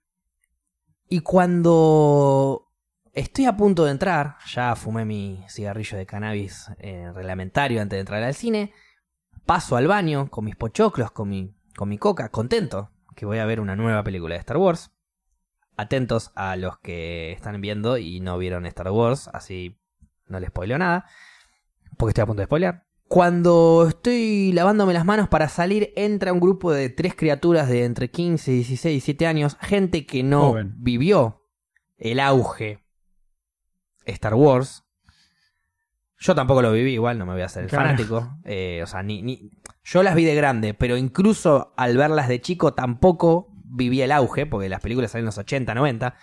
O sea que es un auge de gente de 30, 40 años. Pero bueno, en fin. Cuando estoy a dos minutos de entrar al cine, los nenes empiezan a gritar. No, el final.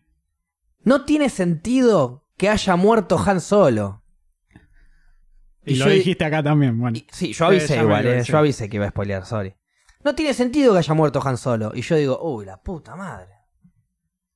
Aparte, Han Solo, no estoy hablando de cualquier personaje. Han...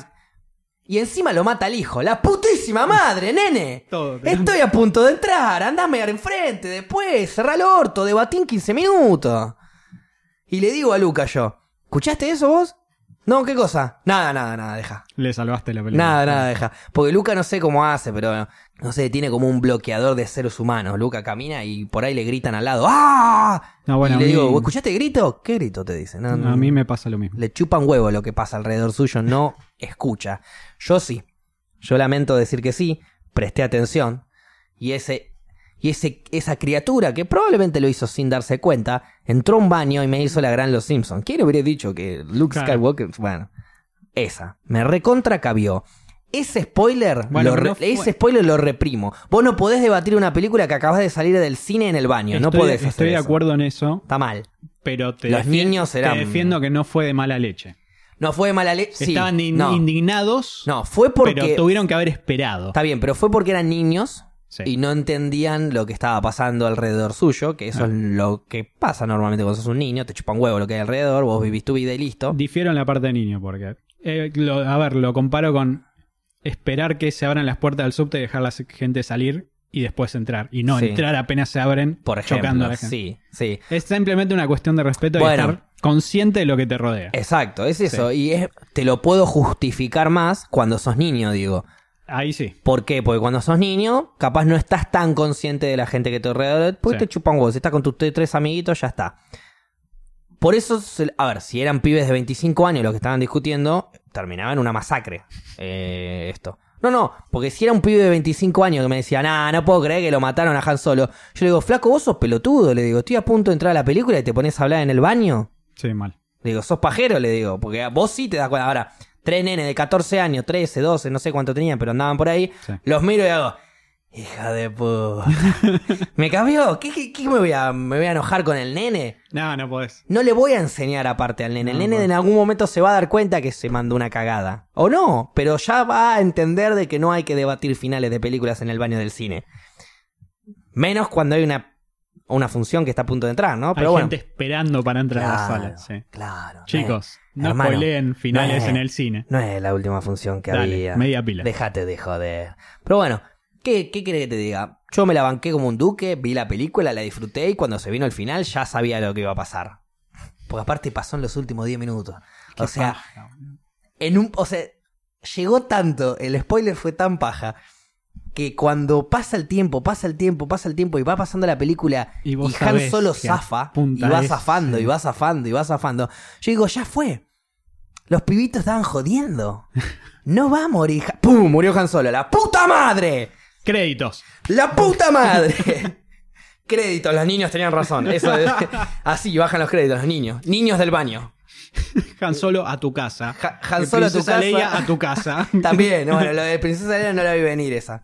No ah, la- yo estaba diciendo nombre, no no, estaba la- diciendo. no, pero Princesa Leia la queda. no la vi Creo que la película. queda Princesa Leia también en esa película, no me acuerdo. Yo estaba diciendo que man, te pude haber dicho Luke Skywalker a tu casa. O sea, era todos a tu casa. Era, exacto, sí. podía- no, no, no, Luke, Luke que- queda vivo. No, Luke no aparece en esa película. Yo, a ver, no te voy a mentir. Yo la, la última que vi fue episodio 2. La 3 no la vi y todas las demás tampoco. ¿Viste una película? No. Te estoy diciendo vi episodio 4, 5, Cinco, 6, seis, por uno obligación dos. de mi madre. Ok, sí. Uno me llevó Bien, Laura. obligado, Bien, a- Laura. obligado al cine. La Bien. 2 me dijo, bueno, la alquilamos, la vemos. La 3 le dije, vieja, no te soporto más. Y a Star Wars tampoco. No me gusta. Bueno, entonces viste las, la 4, la 5, la 6, la 1 y la 2. claro. Te faltó la ahí te- 3. Pero te estoy diciendo cronológicamente, la última que vi fue episodio 2 y en adelante nomás.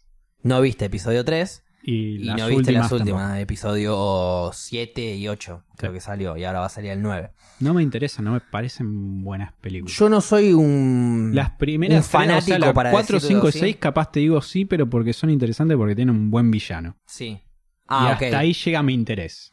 Bueno, hubo una época. Lo de ciencia ficción a mí me pesa. ¿Te acordás quién es Jar Jar Binks?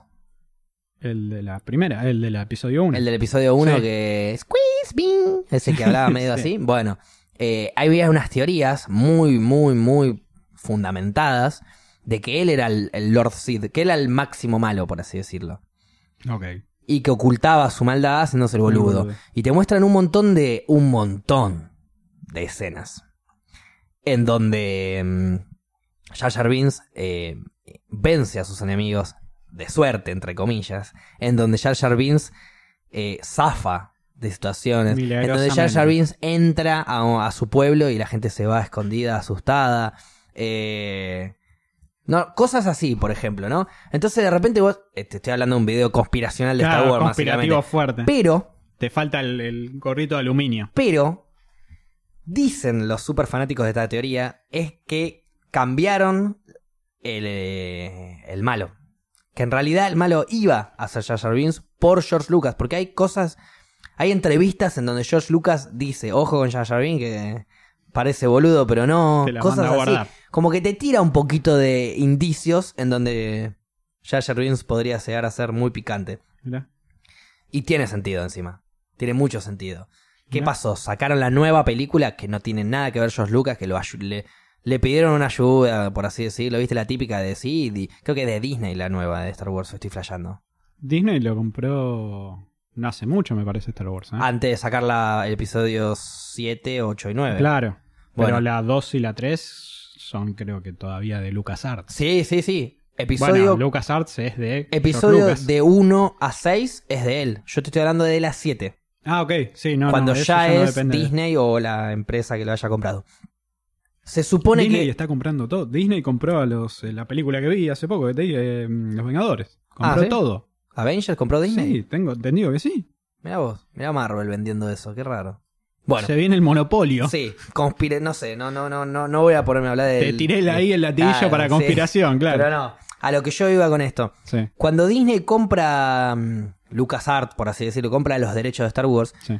se suponen, y voy a ponerle muchísimas comillas a esto, que cuando, cuando Disney empieza a hacer la, la séptima de, de Star Wars, se supone que lo llama a George Lucas como un consultant, eh, consultant, no sé cómo se dice, un... Consulta. Sí, pero tiene otro nombre en español. Asistente, Eh, escritor, no sé. Productor. Ni siquiera, no, no, no, no es nada de eso. Es como un, es como alguien que los va, un coach, vamos a ponerle así. Como que va a coachear a los guionistas y al director para que la película sea Star Wars, pero como ellos quieren. Ok. Bueno, para mí es mentira. Para mí le dieron un pedazo de torta para decir esa gilada y hicieron lo que se les cantó la pelota. Porque si vos me hacías de Jar Binks, volábamos toda la mierda en locura, pero, pero me pusieron a otro, me metieron personajes nuevos. Está bien. Ok, generaron una nueva franquicia y no voy a ponerme a dividirme entre una u otra porque obviamente me voy a quedar con la original. Pero genera bronca que se hagan... sí, sí. O sea, vos te reís porque no sos tan fan, pero Genera bronca. genera bronca el hecho de que tenés al genio que hizo toda la saga al lado tuyo y no estás aprovechándolo. Y encima genera más bronca saber que el genio les da el ok para que hagan esa mierda. Bueno. Entonces, ¿quién es más sorete? ¿El que hace la mierda o el genio que podría haber hecho algo bien y lo avaló por unos billetes? Pasa que ahí ya depende de vos y del genio, digámosle. Decir. Vendió su nombre. Mi historia llegó hasta acá. Si vos la querés seguir. Si vos la querés seguir, Seguila. ponele otro nombre. No le pongas Star Wars Episodio 7. Ponele otro nombre. Hacete un spin-off. Hacete Rogue, si querés. Pasa Pero que- no, no me podés hacer Episodio 7 y me continúa la historia de Luke, de Leia, todo. Para hacérmelos mierda y poner otros nuevos y pendejos nuevos y todo. pa- No. Cerrame la historia para que los jóvenes eh, de la época de Star Wars, o sea, los viejos de hoy en día, vamos a decirle viejos, pero no son viejos, son hermosos. 40, 50, 60 años, soy siendo un ser humano hermoso, posible de vida. Eh, déjame eso ahí, como para que yo tenga mi nostalgia, y hacerle algo nuevo a los pibes. Sí. Hacerle algo nuevo a los pibes, inventate un nuevo, qué sé yo, en vez de Star Wars ponerle World Star, hacer la misma mierda pero con diferente nombre. Pero no, no le saqué la ilusión a los muchachos que estuvieron toda la vida y yo no soy parte de eso, pero lo entiendo. Y bueno, es como una serie, boludo. Algo que seguiste durante años y de golpe el final o los últimos capítulos o las últimas temporadas son tipo, me chupas un huevo, andate a cagar. Totalmente. Game of Thrones, ¿estás diciendo, por ejemplo? No, bueno, vos te lo tomás personal con Game of Thrones. Este, Hoy- Lost es una serie que yo guardo con mucho cariño por toda la experiencia que tuve con Lost y Sí. verla con amigos, así como hoy en día va, como en su momento viste Game of Thrones. Sí. Y Black Mirror. ¿Y Black Mirror lo estás haciendo ahora? Me estoy juntando a ver Black Mirror con mis amigos porque son capítulos aislados y porque estamos al pedo los domingos. Muy bien, me parece fantástico. Me, Me parece un muy buen ritual. Me junté ayer. O sea, tenemos ganas de hacer una especie de no de club de lectura, sino un club de series.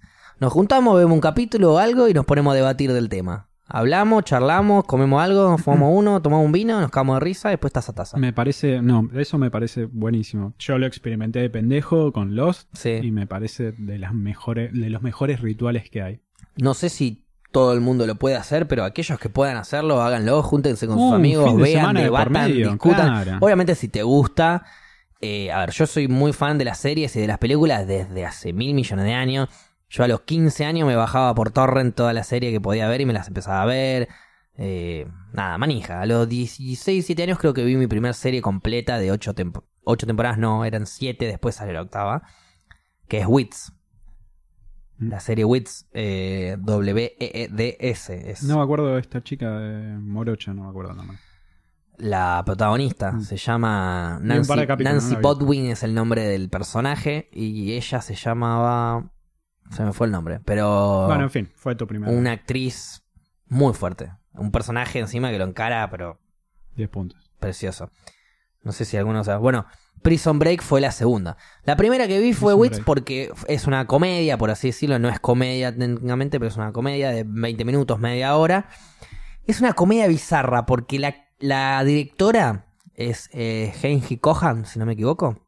No tengo ni idea. Una, dire- la misma de Orange is the New Black, por ejemplo. Ah, bueno. Bueno, eh, que de hecho yo arranco a ver Orange is the New Black eh, porque la dirige ella.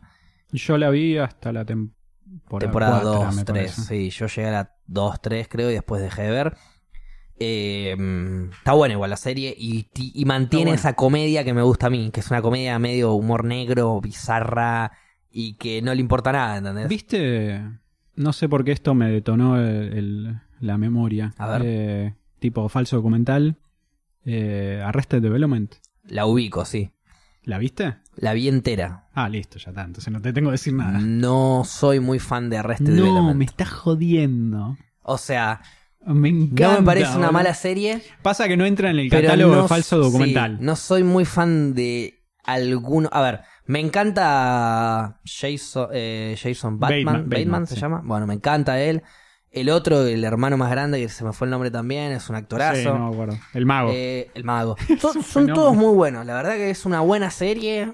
No, no, no George la, Michael. boludo. George Michael, no la dejaría de recomendar. Pero la vi después de The Office y no me divertí un carajo, por ejemplo. Claro, que viste. Pasa que. eh, Terminé The Office y arranqué a Arrested Development. Arrested Development juega con el falso documental, pero no es falso documental porque tenés la voz de Dios, como se le dice comúnmente en el, en- Sí, en el ambiente. la voz universal de ahí. Claro, que el narrador que te dice la historia, después el resto está filmado tipo documental, como que hay alguien ahí filmando. Sí. Sin embargo, nunca lo. Nunca la terminé igual, me faltó una temporada, ponele. Sacaron nuevos capítulos hace un, un año Sí, o dos. Sí. No los vi todavía, pero tengo muchas ganas de verlos. Te veo contento y eso Es me hypea a que, a que le vuelva a dar una oportunidad y arranque de A cero. mí me gustó mucho. En el momento que yo la vi, no me terminó de convencer, no me llevó a que la termine de ver. Y encima, está bien, ¿no? Yo te la voy a... O sea, es como que le hice un sanguchito a la serie entre una y otra y la hice mierda. Ah, porque la viste así. No, no, vi The Office, Ok. metí en el medio Arrested Development, no me estaba convenciendo tanto y a la par un amigo me arranca a ver, nos juntábamos a ver Parks and Recreation. Ah, ok. Entonces metí un sanguchito ahí en el medio en donde era como hamburguesa, hamburguesa y en el medio me metes una lechuga y yo no soy... Tenía todas las de perder. Claro, salí lechuga, no me rompa los huevos que tengo dos hamburguesas hermosas. Entonces, debería darle otra oportunidad eh, más adelante o no sé, o en algún momento porque no la quiero dejar. Porque mucha gente la recomienda de verdad, pero a mí no me... No me voló la cabeza, no, No, me, está bien, no me capaz hizo no llorar de risa. Capaz no fue lo tuyo. Igual entiendo el humor. A mí me pasa eso, que... Viste que hay mucha gente que no se ríe y dice, nah, esto es malísimo, no me causa risa. Bueno, para mí no es malísimo Development, de hecho es muy bueno, Mm. pero a mí no me causa risa. Ok. Yo entiendo el humor, por más que no me cause risa, puedo entender el humor. ¿Se entiende? Hay gente que no se ríe porque no entiende lo que lo- lo- no entiende el humor, no entiende el, personaje, no entiende Depende. a- a- por qué. Viste que hay mucho humor que no es lo mismo que no todo el humor es lo mismo, ¿no es No, cierto? obvio. Entonces, cuando vos no entendés el humor que está queriéndote transmitir el otro ser humano, Sí. es más difícil. Pasa que Arrested Development, en cuanto a los personajes, juega mucho con el ridículo. Que ahí sí, a mí también me pierde un poco. El, el humor ridículo, Sí. por el hecho de ser ridículo, no me atrae mucho. El, el- Pero hermano que pierde un brazo, el que tiene un gancho mi- ahí. Mis personajes cosas. favoritos son Jason Bateman, Sí. que es gracioso por la tragicomedia que Sí. es su vida, y el narrador. Para mí son... Esos son los personajes que me llevan la serie a mí. El narrador yo- que no tiene cara encima. Claro, y George Michael, porque es tipo el boludo que le pasan cosas. Todo, es, es pasa tipo, todo, claro, le- es que no quiere, no es torpe, es simplemente le pasa por la leche que tiene. Es como Bad Black Brian, Josh Michael. Claro. Una onda así. Este, no, no. Aparte se llama George Michael. Eso también es gracioso. Es que lo claro, comparan con tipo el a propósito, músico. lo sí, repolotudean, sí. sí, sí, sí. Está bueno. Bueno, Es una serie que realmente la, la recomendamos. Y Brooklyn Nine-Nine también, como mencionaban nuestros Brooklyn, oyentes Nine- en vivo. Brooklyn Nine-Nine, ¿la viste? La vi no entera, pero la seguí cuarta temporada, capaz. Es, es Ahora está una sacando serie como para... nuevos. Sí, eh, porque la habían cancelado y la tomó otra cadena. Muy bien eso. Sí. Nada, es, es entretenida. No la, no la marco como muy buena serie.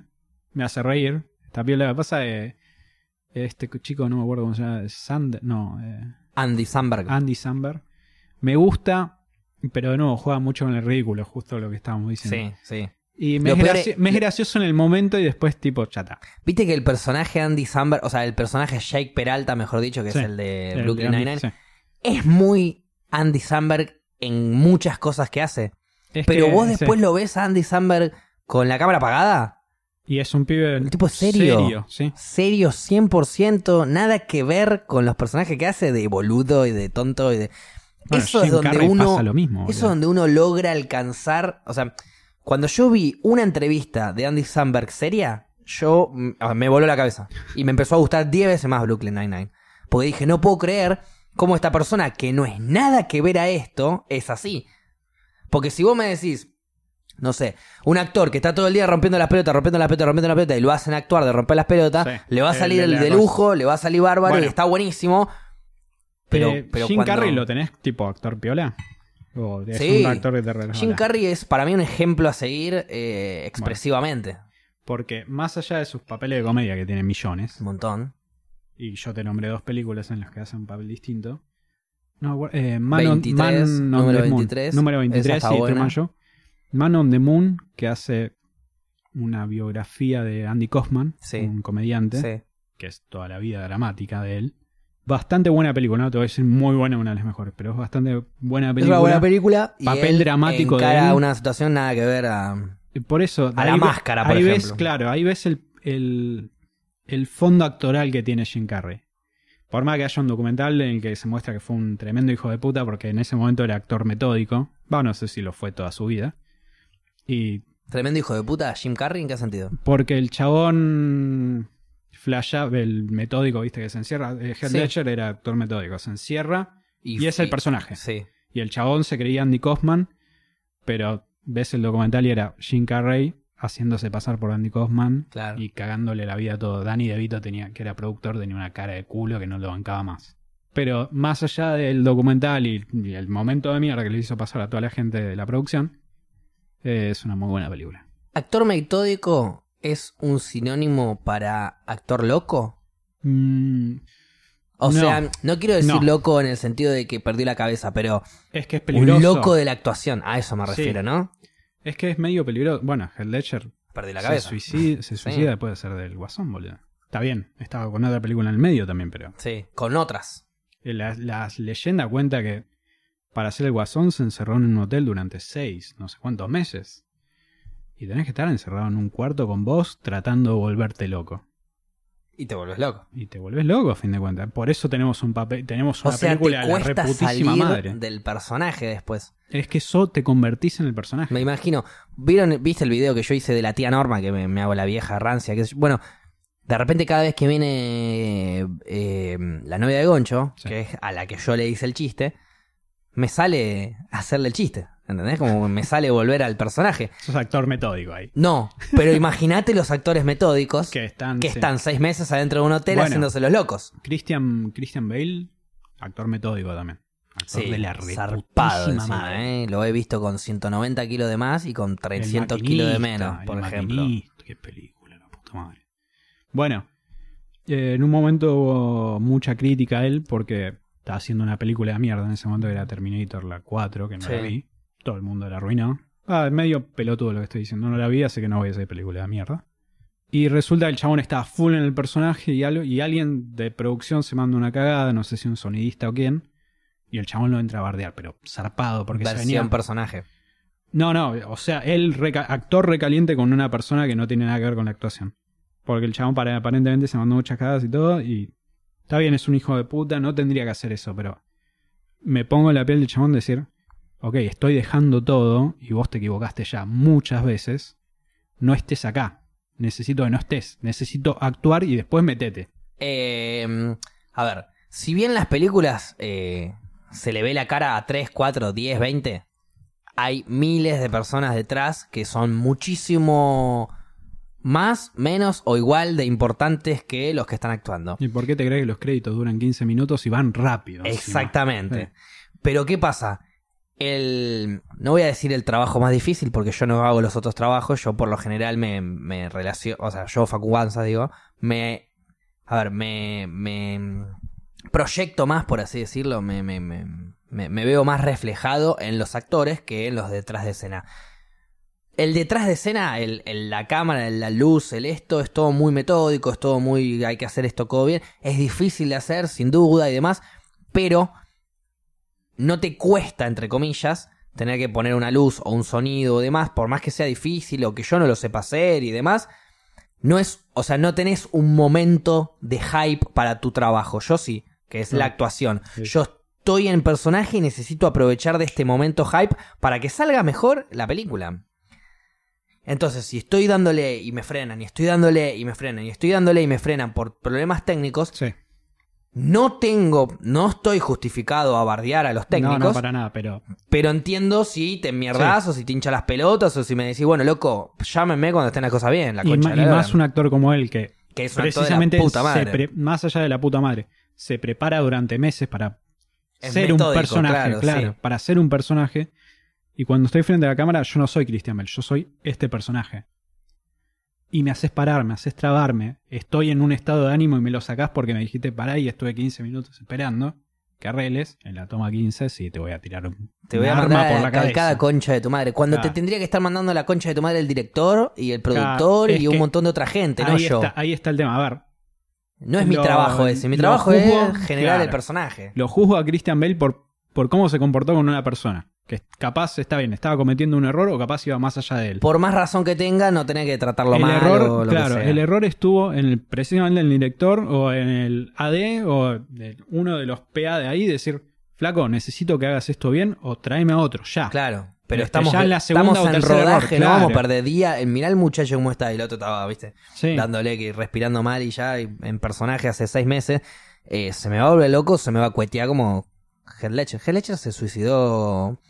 No, bueno, es un- nada, no dije nada. Se me- se ¿Por me- qué? se es me- un tema de mierda, pero no, bueno. no, se me, me vino la duda de cómo se había suicidado, pero no tiene ningún sentido que lo debatamos porque no es importante. Así que deja, sigamos de largo. Siempre Además, más cortalo en importante- Spotify, así no quedo como un forro. No, no, de- de que quede. Bueno, voy a cortar esa parte. Nada, todo bien. La gente de Spotify ya sabe que soy un forro. Que eh, para mí es importante saber que hay una solución más que saber cómo lo hizo. Olvídate. Sí, sí, Eso sí, sí. Olvídate. Olvídate. Siempre hay una solución. Siempre hay. Siempre hay un camino que es muchísimo mejor que el camino de la, de la terminación. En el momento que uno decide terminar, eh, capaz que no, no lo está, no lo tiene muy claro, no lo tiene muy consciente. Pero si dudás un poquito, apostá por la vida. Tal, cual. Apostá por la vida. Nuestro momento pro vida. sí, no sé si pro vida, pero Claro, no, te lo tiré ahí para- Antes de suicidarte, apostá por la vida. Claro. Este, ¿Qué no, qué sé yo. Es complicada. Es que, como te dije antes, ponele, en el caso de una persona no completamente sola en el mundo, Sí. este, las personas que sufren la muerte no son la persona misma que se quita la vida Sino o los muere, que sino quedan los acá, demás, sí. por supuesto. Es una película que vi el otro día mm, que se me fue por completo el nombre, pero era una película. No, me sale Nueve Reinas, pero no era Nueve Reinas. Eh, Tiempo de Valientes. Tiempo de Valientes, ¿lo ubicás? Una comedia argentina. No, no, comedia no, acción. Acción, hay bueno, mucha Diego comedia, y hay el- mucha el comedia, Robercito, sí, eh, Leo Peretti y Luis Luque. Ahí está. Hay mucha comedia en el medio, pero técnicamente es de acción El y payaso policial. Plim Plim y el feliz cumpleaños. sí, Exactamente, ¿cómo me voy a olvidar revelaciones de, película? fumón Sí. hermosas. Em, en un momento al principio matan a dos y, y- y uno le, le pregunta, no sé, le empieza a hacer preguntas en la morgue al otro, qué sé yo. Y dice, no, porque tengo unos quilombos. Bueno, pensá que tenés menos quilombo que estos dos, por lo menos, dice. Claro. Pero esos dos estaban muertos, no tenían ningún quilombo. Quilombo tenía la familia que tenía que reconocer a esos dos que eran policías corruptos encima, así que deja, no, no, no me voy a Dejémosle. meter en la película. Bueno, Qué buena ahora, película igual te, esa. te eh. doy un latiguillo para salir de eso. Eh, Pulp Fiction también pasa por eso, pero de una manera muy leve, sino la revelación de Samuel L. Jackson cuando se da cuenta, che, pudimos haber muerto. no, no, no, pudimos no. Deberíamos haber muertos, muerto. sí. Es que eso Y- es lo que me y- gusta. Y exijo que vos, Vincent Vega, me aceptes que esto fue un milagro. Es que esa es la, la genialidad de Tarantino al escribir y darse cuenta, estos personajes son así y tienen que debatir de esta manera. Debates Samuel L. Jackson está empecinado que deberíamos estar muertos, Claro, zafamos, no, no, ¿entendés eh, que no tenemos que hacer Es- esto más? Esto es algo divino, esto es una intervención divina, no me hinche las pelotas. Y dicho y hecho, Samuel L. Jackson se va y Vincent Vega la ve caga- las consecuencias. La caga comiendo, Claro. claro. Se come un recontra escopetazo de Bruce Willis. Ahí tenés la metáfora. Si, si- si Samuel L. Jackson se hubiera quedado con él, eso no hubiera pasado. Es verdad, es verdad. O bueno, o estaba Samuel afuera mientras es que el otro no hubiera cagaba. pasado, claro, no hubiera pasado. Definitivamente No lo que pasó no hubiera No pasado. hubiera pasado, hubiera pasado otra, completamente otra cosa. Ahí tenés actos y consecuencias de los personajes en cuanto a decisiones que toman. No me importa nada, te voy a hacer ya la pregunta de la que te quería hacer antes. Contame. ¿Qué es más importante para vos? Para, una, para que una película sea buena. Decime. ¿La historia? ¿Los personajes? ¿O la dirección? O sea, la forma de encarar la historia con los personajes. Voy a ser justo a la pregunta que me hiciste, ¿qué es lo más importante? Para mí, para vos, ¿qué es lo más importante? La base es la historia. La historia. Eh, te voy a meter el paréntesis de que es un trabajo en equipo, así que todo tiene que funcionar. Totalmente, sí. Pero la base sobre lo que construimos es la historia. O sea, una película con una muy buena historia, mal lograda, Pues- no va a dejar de ser una mala película. Va a No ser va des- no, perdón, no va a dejar de ser una buena película. Mm, No, va a ser una película. Mírala cuando tengas tiempo. Te puede llevar. Claro. Porque he visto películas con muy buena historia. Una muy buena Muy trama, pero no la saben desarrollar, como por ejemplo series, como por ejemplo The Killing. Sí. Que vos la viste es, esa, es ¿no? una, sí, me la hiciste ver vos, hijo de puta. La famosa Malísima. guerra de series. Esa es la guerra de series que tenemos con Gaby, que bueno, nada. Es una guerra que tenemos en donde nos Cada tiramos tanto, series claro. de mierda que probablemente empiezan con D algo. Cada con- tanto nos lo mandamos a guardar, ¿viste? Cuando quiere, Che, uno mirate- quiere cagar al Che, otro. mirate esta, ¡pum! Y te comiste una mierda. Yo, Tres, cuatro temporadas de mierda. yo le di The Killing, el medio de Following, y bueno, y hasta ahí hemos, a partir de ahí hemos quedado medio sentidos, pero ya va a venir otra mala. Cada tanto, por las ver, dudas, hay que esperar, porque hemos tirado bait de los dos lados, pero no picó nadie. Ninguno picó, ninguno picó. Si yo tiré una muy buena que no la agarró, él me tiró también que no la agarré, así que zafamos. Pero yo, permitime decirte que para mí lo más importante son los personajes. Porque vos podés tener una historia de mierda en un lugar, pero si los personajes son fuertes, dos, tres personajes fuertes, no necesitas salir de ahí. ¿Estás hablando de película o serie? Voy a tratar de quedarme en película como para no ampliar tanto el panorama, porque aparte la serie es un poco más difícil. Podés Claro, dedicar me- un me capítulo. sí, claro, podés dedicar- sacaste todo el refutamiento de series, eso. así que lo dejo a un costado. En te voy con el serie, en serie podés dedicar un capítulo si querés, como Sí. por ejemplo Family Guy, que tiene dos personajes que cuando se juntan son muy buenos, que son Stewie y, Brian. perro, sí. Y hay un capítulo entero que ellos se encierran en una bóveda de un banco y está Sí, se desarrolla. Sí. Bueno, capitulón. Graciosísimo, personajes fuertes. Y eso pasa mucho con muchas series también, en donde le dedican enteramente y plenamente todo el capítulo a un personaje en un lugar. Y eso es lo que para mí genera la fuerza, Sí. el personaje. Entonces, para mí, Para vos la historia, para mí los personajes. Como por ejemplo, ¿qué, qué ejemplo te puedo dar en películas? Vos ves una conversación, está bien, te voy a poner un ejemplo de top 1, ¿no? Pero ves una conversación entre Vincent Vegan y Samuel Jackson, que estoy metiendo ahí. Y, Estás hablando de una historia de la reputísima madre y un escritor de la reputísima sí, madre. Sí, pero no te estoy hablando de nada de eso, te estoy hablando de los primeros cinco minutos. Ellos adentro de un auto debatiendo cómo se le decía de diferente al McDonald's en Francia. Y vos ya te quedás con la ¿Eso eran boca... los primeros cinco minutos? Creo que eran en el restaurante el Team, Sí, team sí, Roth bueno. y la novia. Eh, digo, eh, pero yo estoy De hablando de dos. los primeros cinco minutos de ellos dos. Sí, sí, Tim Roth y la novia también. Eh, buenísima escena y lo que vos quieras, pero es como para darle un principio y final. Es, Ok, ok. Eh, para mí la parte de Tim Roth y la novia, del principio del No bar y el cuenta. final del bar, no cuentan, pero en el, pero sí cuenta. Es como que es como el pan rico de un gran sándwich. Claro, es el tráiler que vas a ver, que entendés después en la película cómo entra. Exacto. Sí. Es, es, a ver, todos los con todo el contenido que hay adentro del sándwich es muchísimo más importante, Sí. pero esos dos panes fresquitos ricos son los que hacen que el sándwich sea el mejor sándwich que te comiste. Igual te lo voy a refutar porque me parece un mal ejemplo porque precisamente tenés a, Tra- a Tarantino escribiendo y dirigiendo. Bien, El, el matrimonio perfecto, Tarantino con Tarantino. sí, eso no, no, eh, soy fanático, o sea, es mi favorito, número uno. Yo no, no sé si me llamaría fanático, Sí. pero mm, todavía me, no he encontrado película que no me haya gustado Tarantino, capaz. Eh, Jackie, no me acuerdo cómo se llama, Jackie Black, Jack- no sé cuánto. Pero la que menos me gustó, ojo, pero me porque gustó. hay algunas que dirige y escribe y hay otras que produce o participa. No, no, esa Jackie es de él. Ok. Eh, eh, ay. No, la, ¿cómo se llamaba? No, me olvidé el nombre. Ponele, escribió Hostel, escribió Sí. esta que te digo que. Produjo Hostel también. Sí, pero no son de él. No son de él. No, no, no, no son de él. No las dirige él. No, no, o sea, en la parte de, de, de poner tara- picante Tarantino, digamos, de ponerle chimichurri marca Tarantino, Sí, no hay en Hostel. Mm. Sí, en la parte sangrienta porque a él le encanta, pero bueno. Pasa que, a ver, vos podés escribir, podés ser guionista, como lo es este chico Sarkins, no me acuerdo Sí. el nombre, que hizo de Social Network, un escritor de la puta madre. Pero si el director no lleva a tu escritura al máximo nivel que puedes llevar, Te cabe. Te cabe. Perdés un poquito. Entonces ahí me estás diciendo que el director termina siendo más importante que el guionista. No, no, el escritor. La de nuevo, vuelvo a la historia. A ver, pasa que Pulp Fiction es el matrimonio perfecto, nuevo, tenés.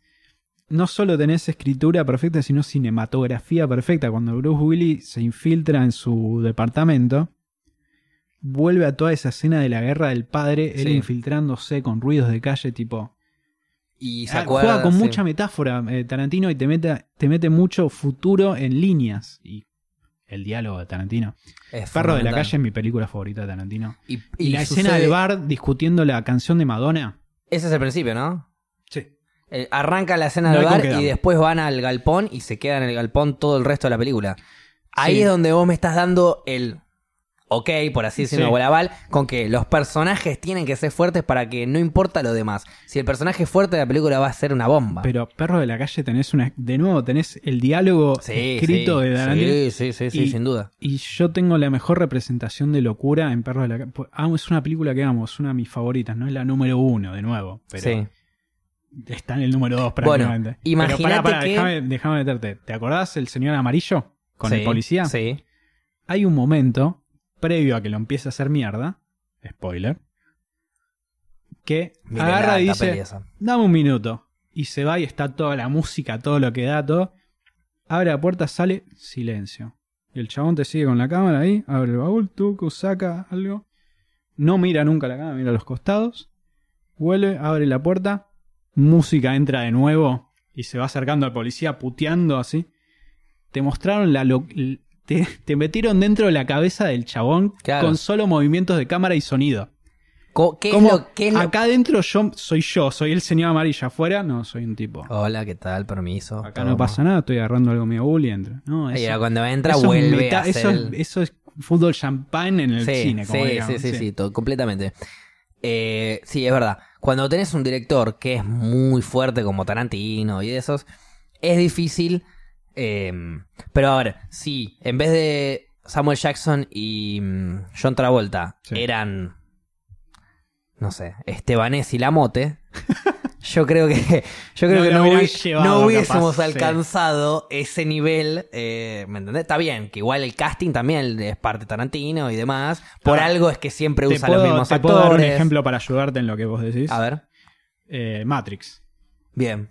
La primera, obra maestra. La segunda y la tercera, actores de la reconcha la hora, pero historia que Que baja un poco el nivel.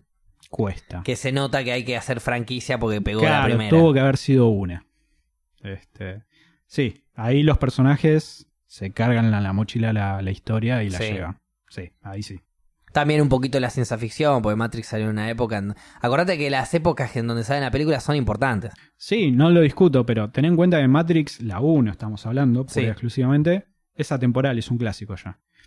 En ese momento no solo ganó por, no me acuerdo si ganó mejor película, pero pensé que ganó un Oscar por mejor sonido. La escena en la que se están cagando a tiros en el hotel con los policías Sí. Trinity, Trinity y Neo, escuchás como caen las balitas en el piso y, Sí, y sí, sí, estás que no podés más. Te sentís a, eh, Estás ahí. te, te acurrucás a un rincón de la Por esquina para por si una, un tiro se te va ahí, una bala perdida te llega a pegar a vos que no tiene nada que ver. Pero sonido es importante, cámara es importante, luz es importante, la dirección es importante, los- el guion es importante y los actores son importantes. ¿Qué más es importante para hacer una buena película? ¿Qué A ver, pienses por- vos? por- Si vos querés hacer un largometraje ahora, Primero, vos a ver, tenés ¿no? tu historia, la escribiste, te gustó. Vamos de la base que no estoy capacitado ni en pedo para hacer un largometraje, ¿Qué, qué, qué- es- ahí va. ¿Qué, ¿Por qué? ¿Por qué no? porque necesito más experiencia. Yo Olvídate. pensé que yo filmé tres cortos. nada más. Suponete que tenés toda la producción del Sí. mundo, ¿eh? Tenés la producción de Game of Thrones. Todo lo que sobró que no usaron los soretes para hacer buena la última temporada. no, mentira, a mí me gustó igual. La bueno. tiraste ahí, fue sincericidio que te no. salió que tenía guardado. No, no, pero igual a mí técnicamente me gustó, así que este era un chiste para los que les, no les gustó. Eh, tenés toda la guita del mundo. Podés hacer tu largometraje ahora. Tenés una idea, tenés una historia y demás. ¿Vos en dónde te meterías en tu proyecto? ¿En la dirección? ¿En, la en, en el guion? ¿En el casting? ¿En la sonido? ¿Luz? ¿Cámara? ¿Todo? ¿Nada? ¿Actuación? Me metería. mm, Pasa que. Está bien, lo voy a decir, me, lo- me voy a poner los huevos. Me voy a poner los huevos. lo voy que a es tu decir. podcast este. Sí, no. me voy a poner los huevos y te lo voy a decir. Me pondría en dirección. Ahí va. ¿Pero por qué? Porque el director tiene. Es ese jugador eh, Es como- random. claro, o- es como el o- comodín. ahí está. Él es el que elige Que al puede final entrar en la sala de dirección, que puede entrar en la sala de- Claro. de, iluminación, que puede ver un poquito de todo. Corrige el personaje, corrige el guion, Claro. corrige la luz, corrige el Ah, sonido. obviamente va a haber gente que va a hacer mucho más de que él en el ambiente que entre, pero va a poder tirar su data. Yo quiero que esto capaz se vea un poquito así. Claro. Y el chabón va a decir, ok, no yo, sobre eso puedo cómo- transformar. Exacto, no te voy a decir cómo hacerlo, pero te voy a decir a partir de dónde vos tenés que laburar. Exactamente. El director sería un poco eh, el más importante en una película. Es el jugador clave. Es el, Es el jugador clave. es Si es, como el que si falla, jugamos a la mafia, es el dios, por así para que decirlo. funcione, claro, para que funcione, si el, si el director falla, para que funcione la película tiene que ser un milagro. Si Pulp Fiction la escribía Tarantino, la Sí. actuaban los actores de todo, pero no la dirigía Tarantino, la dirigía otro. Pudo haber sido una La gran dirigía película. Scorsese, para no poner uno malo. Bueno, está bien, te puedo decir. Hubiese haber sido una una, mezcla una rarísima. película fantástica. No hubiera sido una película clásica. No hubiese sido. Pulp Fiction, claro. Porque a Tarantino lo tenés en el momento que bailan John Travolta y Sí, Uma Thurman. a él Lo tenés atrás, atrás. haciendo. Y el chabón te dice: Yo me imaginaba a Uma Thurman como los aristogatos, bailando Sí. así. Y a John Travolta haciendo todos los movimientos. Claro, no. El chabón tenía la visión y se rodeó de gente de la reputísima madre porque tuvo muy buen Todo. inicio. Muy buen todo. Porque generó muchos contactos, un genio. Pero ningún pelotudo. El chabón sabía cómo quería hacer la película. Puso ¿Para a, dónde iba a ir? a los jugadores indicados y dijeron: Yo quiero que sea esto, ayúdenme a hacerlo. Y lo hizo. Qué difícil debe ser eh, encarar como director una idea que está en tu mente.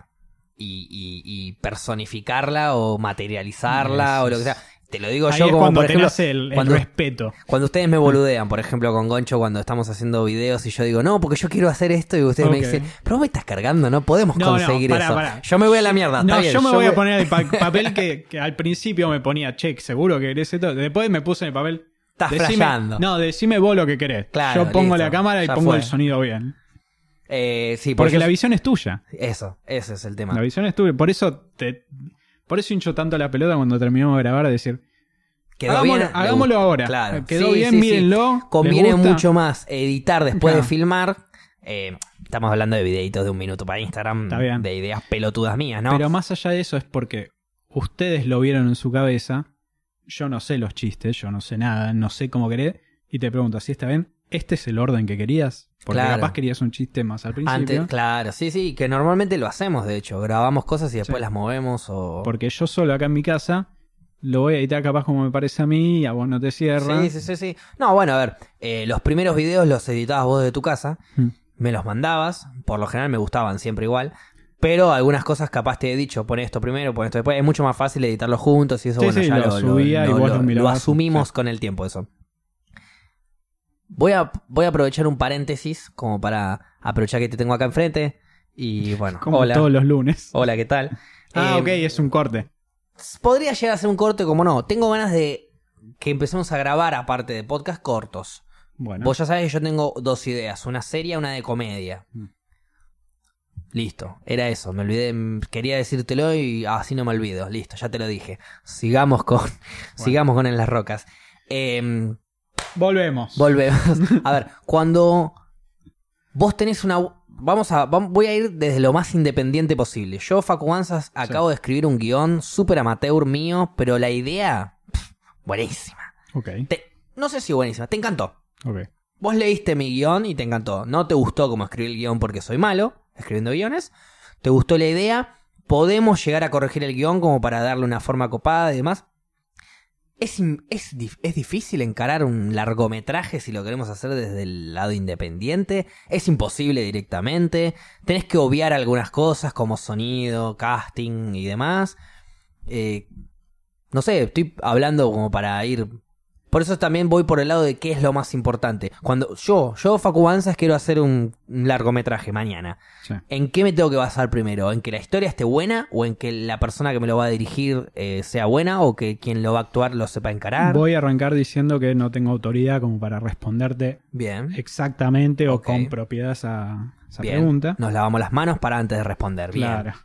Este, yo particularmente eh, tengo la memoria de filmar mi primer cortometraje, Sí. poniendo guita, llamando actor, com- comprando todo. comida, Sí. cámara, todo. Una, una experiencia muy, muy estresante y muy linda. Bueno, Y que al bien. final de haberlo hecho todo, sentarme, estar editándolo y todo y decir, no me gusta. ¿No te gustó De cómo hecho, quedó? hice, como te dije, hice tres cortometrajes a lo largo de mi experiencia. Ninguno vio la luz del, del día. El último me gusta, pero siento que todavía no estoy ahí. Y, Todavía por- no lo publicaste. y yo tengo dos ideas de cortos que en su momento se lo conté a Goncho y lo hago medio público acá. Ok, dale. Tengo dos ideas muy fuertes que creo que el día de mañana me encantaría llenarme más de conocimiento sí. y experiencia y va a llevarlas a un Bafisi. O algo A así. un Bafisi. Sí. Ah, estamos hablando de algo picante. Porque siento que pueden, son buenas llegar, ideas. Son... pueden llegar a hacer algo. Bueno, si Y paréntesis, si me querés meter ahí actualmente, yo estoy 100% arriba con vos. Está bien, me parece Excepto perfecto. que me tenga que afeitar. Pero bueno, ahí te estoy contestando un poco tu pregunta. Sí. La práctica es el maestro. Grabá, grabá, y, grabá. y más aún si no te. No, a ver, no fuiste a un colegio y aprendiste sobre el tema. Totalmente. Colegio estoy hablando de Sí, universidad. facultad. universidad, lo que sea, cualquier terciario, lo que sea que te enseñe. Pasa que hoy en día con el internet y todo está todo tan al, al alcance de la mano que siento que capaz la facultad lo que te hace es contacto. Bien. Con no solo con alguien que puede financiar tu proyecto, sino con gente que está en la misma que vos y dice, te ayudo y yo me encargo de X. Claro. Y vos te olvidás de cinematografía, vos te olvidás de fotografía, vos te olvidás de edición y todo, y te encarás en lo tuyo, capaz es escritura o dirigir. Totalmente.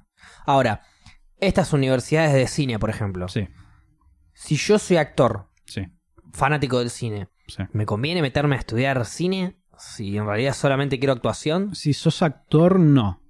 Te conviene tipo ir a la NERC o a la ISER y pasar tiempo o tener conocidos ahí. Para que como, el para, día de mañana como para que te cast para el día de mañana te, te avisen de te tengan en, castings, ca- claro, en sí. cuenta. Este, che, sabe que tengo una idea, no sé. Dale, filmémosla. Dale, boludo, yo tengo sí. cámara, Listo. vos tenés cámara, vamos, Mandémosle, voy yo. encima actúas vos, así que vamos.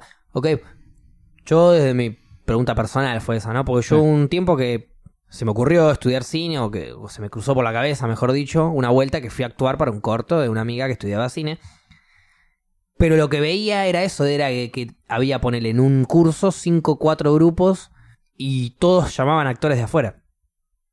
Todos llamaban actores que no eran, o sea, ningún, ningún alumno actuaba. Me parece. Entonces yo me pregunto, Ojo, pará, eh, eh, ¿qué estaba estudiando ella? estaba estudiando dirección de cine o algo, Bueno, algo eso- con cine, no sé si dirección específicamente, pero algo con cine. Eso, eso está bien. Sí. Entonces yo me... Que no llamen a alguien, Claro. a nadie del curso para que actúe. Exacto. Porque es otra cosa. Ahí me puse a pensar, pero, pero yo me puse a pensar de cuando yo me fui a cambiar para actuar del personaje, me cruzo con otros actores que habían estado ahí, empezamos a hablar, yo soy una persona de cuando veo que estás en la misma que yo te hablo y porque pintó. Me pongo a hablar con este muchacho, salimos del baño, me pongo a hablar con otras dos chicas que también iban a actuar en otros proyectos de ahí, qué sé yo, charlamos, charlamos y yo me doy cuenta de que ninguno de los que iba a actuar, ninguno de los que iba a actuar iba a... era parte de- de- de- del alumnado. O sea, cualquiera que actuaba mal le chupaba un huevo, porque si no nos iban a tomar prueba a nosotros, a eso me refería. Entonces le pregunto a mi amiga, boludo, ¿por qué no, actú no ninguno le pintó actuar su propio corto? O sea, ninguno flashea escribir algo imaginándose cómo él lo actúa. No hay ningún actor dentro de... Y me dijo que no, que no... Que a ninguno le interesa, Mm. que al que le interesa prefiere igual dirigir, que... O sea, Pasa que, sí. A ver, yo de nuevo. de a mí mi- me encantaría dirigir, actuar, hacer sonido, luz, todo yo. Yo te hablo de mi poca experiencia. Eh, en cuanto a ideas, cortos y videos, videos no los Sí. considero cortos. Ok, sí, videos sí. es otro mundo. No, videos de un minuto son... Es otra cosa. Es millennial. Este, ponele, yo hice un. ¿Te acordás del video que hice de Phil Collins? Sí. No lo considero un corto. eso. ¿Un corto? Ni en pedo. No lo considero un corto. ¿Y duró, cuánto dura? ¿Un minuto o algo así? Más allá de la duración, creo que dura dos minutos, tres. Este, lo considero un. Ni siquiera un sketch, un video. Un video... Ahí practiqué millones de cosas. Este, primero, obviamente, tener la experiencia y perderle el miedo a expo- exponer algo es que. un video algo súper que vino a mí producido igual, porque vos tocaste todos los instrumentos algo así. ¿o Toqué no? todos los Lo único que no hice fue filmarme de espalda. Que justo es la toma que más tiembla en, toda la, en todo el video, pero no importa. Fue tipo listo. Ok. Además lo hice con el celular y lo quería, y le quería hacer una corrección de color y todo y se ve para el Un orto. poquito como para el, como el podcast. Claro, Tenemos una idea, nos gusta, le vamos a dar para adelante, después vemos cómo sale. exactamente. Este, bueno, en fin. Lo que te puedo dar mi parte en eso es que yo desde mi, desde mi posición, yo, ok, soy, pongámosle correa, Dale. soy dueño de esta idea, Ok. soy el que la progenitó y la quiero desarrollar. Puedo llegar a confiar en mi performance como actor, como así tener la autoridad de estar afuera y decir, no lo estás haciendo bien. Claro. Y ahí está en vos decir, yo soy el único que lo puede llevar a cabo o tengo que castear durante meses hasta, encontrar a la persona que diga, sí. sí, sos vos, el que me imaginé sos vos. Está bien, es muy hinchapelotas, es muy todo, pero eso lleva a la perfección un poquito o a la película que vos... No perfección, no es una pelota de decir perfección, a la película vos vos. viste. A ver, Tu no- visión. Mm. Capaz la película no es perfecta, pero si la película de, de pe a pa es exactamente lo que vos te imaginaste, sí, Sí. es perfección. Sí, obvio. No importa si al otro no le parece buena, perfecta, lo que sea, o si es malísima la película.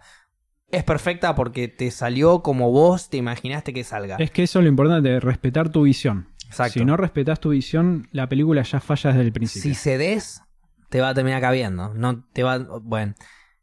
Ahora. em, perfecto. Yo digo. Vos presentás. o sea, vos presentás una idea. Sí. Presentás un. eh, te empezás a castear actores y demás. Y, ahora. Cuando vos le decís a un actor, un actor súper reconocido, ¿no? lo que vos quieras. Estás hablando ya a nivel de arriba, Sí, sí. top. Un actor top y vos un director que acaba de arrancar. Y vos le decís, no, mira, encáralo de esta manera. No me gusta lo que estás haciendo. A vos te da la autoridad el hecho de que es tu idea, tu imaginación, Sí, obvio. y que no hay nadie que te pueda decir cómo lo tenés que hacer. Después de ahí el- Sí, el or- o- será el orgullo de- del actor el capo o no, Vamos- si, vamos, quiere pero va. seguir la idea con vos o no. Vamos a poner las cosas como son. Sí, obvio, tenés razón. Comparto esa idea, pero tenés que estar adecuado a tu situación. Si sos un Claro. debut de director de un feature, de un completo, No te le hagas el piola a Robert De Niro, ponele. exactamente, le decís, me gusta por dónde vas, probemos esto también que está escrito. Ahí va. y grabás las dos. Ok. y después, en- a ver, en la sala de edición, el que Eh, decide Robert sos De. Niro Robert ya está no cobrando está. los billetes y haciendo la suya le chupa un huevo. Claro, a ver, eh, tengo un muy buen ejemplo de una película que todavía no vi, que quiero ver, que me encanta que se haya hablado muy bien. ¿Cuál? Es eh, un término que también me gustaría traerlo al podcast, que ustedes debaten que el youtuber es algo malo. Te la dejo ahí, volvamos a lo Bien, mío. no voy a entrar, pero después lo hablamos, sí. Este, yo sigo hace mucho un tipo que se llama Mystery Guitarman. Hace muchísimo, te hablo, lo veía. Editar Man. No, Mystery Guitarman. Ah, el chabón hacía Mystery música Guitarman, re perfecto. piola. Así como hoy en día se. bueno, Hombre, no- hombre misterioso, Misterioso de de guitarra. guitarra, claro. Bien. y hace muchísimos años, te estoy hablando. Medio que dejó de hacer videos para YouTube y empezó a hacer cortometrajes y los subía a YouTube. Sí. Y hace poco. Que no es lo mismo. Hace po- está haciendo videos y los sube a YouTube. No es lo mismo dedicarle un video a YouTube que subir un video a YouTube. Sí, obvio. Pero ah, ahí el término youtuber es otra cosa. Ok, Por sí. eso. Ah, Bien, después entramos en después ese lo debate. Otro, otro podcast, igual, A porque ver, podemos estar si 100 yo, horas si, si yo hago videos y digo, bueno, mi plataforma lo voy a subir, soy, es YouTube. Soy youtuber, te guste, no. Lo que pasa es que está ser. mal visto el término youtuber. Ese es el No, lo que yo considero youtuber es aquel que sube videos para su público Pero- de YouTube. Eso es lo que considerás vos. Es lo que pienso yo, obviamente. Ahí está. Bueno, volviendo. Sí. El chabón empezó a hacer cortometrajes, los empezó a subir, obviamente perdió público porque no es lo que No había firmado no es el para hacer. público con el que iba, sí. Los cortometrajes son muy buenos y hace poco, hace, hace poco, hace un año, seis, siete meses, ponele, hizo un largometraje con Madison, no me acuerdo, el... Ay, ¿qué película te lo puedo? Es uno de cara rusa, fuerte, Sí. que se llama em, Arctic. Lo quiero ver y me encanta que todos los comentarios son buenísimos. O sea, es tipo la primera película seria de un youtuber, entre comillas. Por así decirlo, sí, sí, sí. Para darte el, el pie. Sí, sí, sí, sí. Y aparentemente la está rompiendo. Ahí va. Y es una película. Yo creo que que el arte, ver. cuando el arte, Sí. para decirle arte, porque la dirección, la actuación, todo lo que tenga que ver con el cine es arte. Sí, Cuando el arte es bueno, eh, por donde lo encares, va a gustar. obvio. Cuando lo que estás haciendo, cuando el contenido es bueno, no importa si lo presentás en YouTube, en Twitter, en Instagram, en la poronga que vos quieras presentarlo, Es que ese es el tema. va a gustar. Claro. Y si gusta, va, va a pegarla, va a ir para adelante y le vas a poner. O sea, concentrate en el contenido, no te concentres en que te guste, en que le guste a la gente. Claro. obvio. Y así es como vas a llegar a. eh, no sé, alcanzar tus metas, por así Obvio. decirlo. Pero bueno, a ver. Por lo que te tiré el pie ahí es. No, no, no quiero meterme con YouTube porque es todo un programa entero que puedo hablar de eso. Pero bueno, pero hablemoslo, boludo. A ver, nosotros estamos haciendo un podcast Sí, y estamos en vivo. sí. Por lo que entraríamos en la categoría de streamers también. Ponele yo que streameo para vivir, entre comillas, para sí, decirlo no, de no alguna estamos manera. interactuando capaz como debería Ok, sí, hacerlo sí, una pero persona. yo personalmente que vivo del stream, para decirlo de alguna manera, no me considero un streamer. Ok. Eh, Sí pará, me tengo- ¿Estás hablando de esto ver. o de vos? No, no del podcast, de yo, Facu Banzas. Vos no Eh, te considerás un no, streamer, boludo. ¿Por qué no? porque yo siento que un streamer hace otras cosas y que yo no las hago. ¿Qué significa hacer otras cosas? Qué difícil. Te estoy diciendo, es, puse. es muy te difícil. puse contra la espalda o sea, tendría, te pido. Es que a ver, te- te- tendría que tendría que primero pensarlo bien como para generar un buen debate acá en podcast y que no sea un embole. Entonces ahí me Hagamos- agarras medio en pelotas porque vine a hablar de la felicidad y me estás hablando del streaming. Entonces, se me generaría un poquito más de, de- de problema ahora. Ah, para el próximo eh, Eso te podcast te lo, te recontra. Listo, para el lunes, que, viene, te lo recontra preparo este el va a tema. ser el tema. Listo. Perfecto. Pero bueno, te tiro ahí la punta, que es un tweet que hice ayer. Eh, yo, yo tuiteé, yo no soy, no me considero un buen streamer, por más que me considere streamer para que la gente entienda lo que hago, Sí. no me considero streamer igual porque streamer para mí es otra cosa La semana que viene. la semana que viene. Eh, no me considero un buen streamer, si me quieren considerar streamer, porque eh, sin el chat no, no podría streamer. Ok. Y también, te lo voy a dejar para la próxima. porque O ya sea, que estamos, o sea, la sí, semana que viene Lo dejamos para la semana que viene. Ya streamer, saben- youtuber, ya, ya todo. saben el tópico para la semana que viene. Claro. Pero, pero bueno, por eso voy, por eso voy, por ese lado. Bueno. Eh, Ah, bueno, esto queda en evidencia que notablemente, si bien al principio del programa habíamos preparado tópicos, del principio del programa, hablo primer capítulo, sí. que no respetamos, Nunca hablamos de nada. les da la pauta de que desde que empezamos simplemente estamos nosotros hablando. Es sí, como, sí, es hablar. Es como una reunión. Sí. Porque de hecho hoy le dije, a- hoy cuando llegué le dije a Gaby, Gaby, ya sé de lo que vamos a hablar hoy. Y, me, y Gaby me dice, curioso, ¿no? Me pregunta, ¿de qué? cosas, le dije. claro, tipo, Gaby, es tu podcast, ya deberías saber que venimos a hablar cosas. es hora que Es hora de que te des cuenta de que hablamos cosas. Entonces, bueno, hablamos un poco de cosas. Hoy pintó cine. Hoy arrancamos con la felicidad y nos fuimos para el cine. Me encanta. Se podría, o sea, como conclusión, ya vamos como dos horas de programa, ya podríamos arrancar a dar una conclusión. Como conclusión, ¿se podría decir que el cine es parte de nuestra felicidad? Sí, sí, definitivamente. Somos dos humanos que estamos hablando del mismo tema. Arrancamos fíjate- a hablar de la felicidad y de- dedicamos todo el resto del podcast a Al cine, cámara, sí. acción, luz, poronga, luz, sonido, lo que vos quieras. Bueno, poronga lo metí yo porque, bueno, es un gusto Y personal. fíjate que el cine. fíjate que el cine no deja de ser una rama del entretenimiento. 100%. Y Cosa, bueno, tema que hemos tocado. y ahí metemos entretenimiento y metemos in- eh, stream, YouTube y volvemos al programa del lunes que viene. Ya estamos hablando a modo futurista. Ya llegamos al punto de estamos, vamos a tener grilla. ¿Vos decís que vamos a tener grilla a partir de ahora? No lo creo. No lo creo. No lo creo, porque la semana que viene vamos a hablar los primeros 10 minutos de stream y después vamos a terminar hablando de felicidad, porque viste, es así como nos manejamos, ¿no es cierto? Me parece fantástico. Bueno, pero ha sido un gran programa creo hoy, ¿no? Yo la pasé bárbaro, ¿no? Yo estoy muy contento, sobre todo porque hablamos de cine, de cortos, se me ocurrieron 500 ideas para empezar a grabar. Ya te dije el paréntesis en vivo, así que te lo vuelvo a decir, ¿vamos a grabar algún cortito? ¿Te Por pinta? mí sí. ¿Te pinta esa? A ver, yo, yo tengo la voluntad. Yo tengo que escribir el Poco guion igual. conocimiento. Tengo que escribir el guion igual y eso, vos sabés que yo me pajeo mucho con eso. Es una de las cosas más importantes. Pero por eso, en cuanto escriba el guion, te lo pase, me lo corrijas, lo reescribamos cinco o seis veces hasta que quede bien. No, porque, a ver, Gaby, si bien es muy modesto, sabe de guion, ha leído cosas, ha, se ha instruido.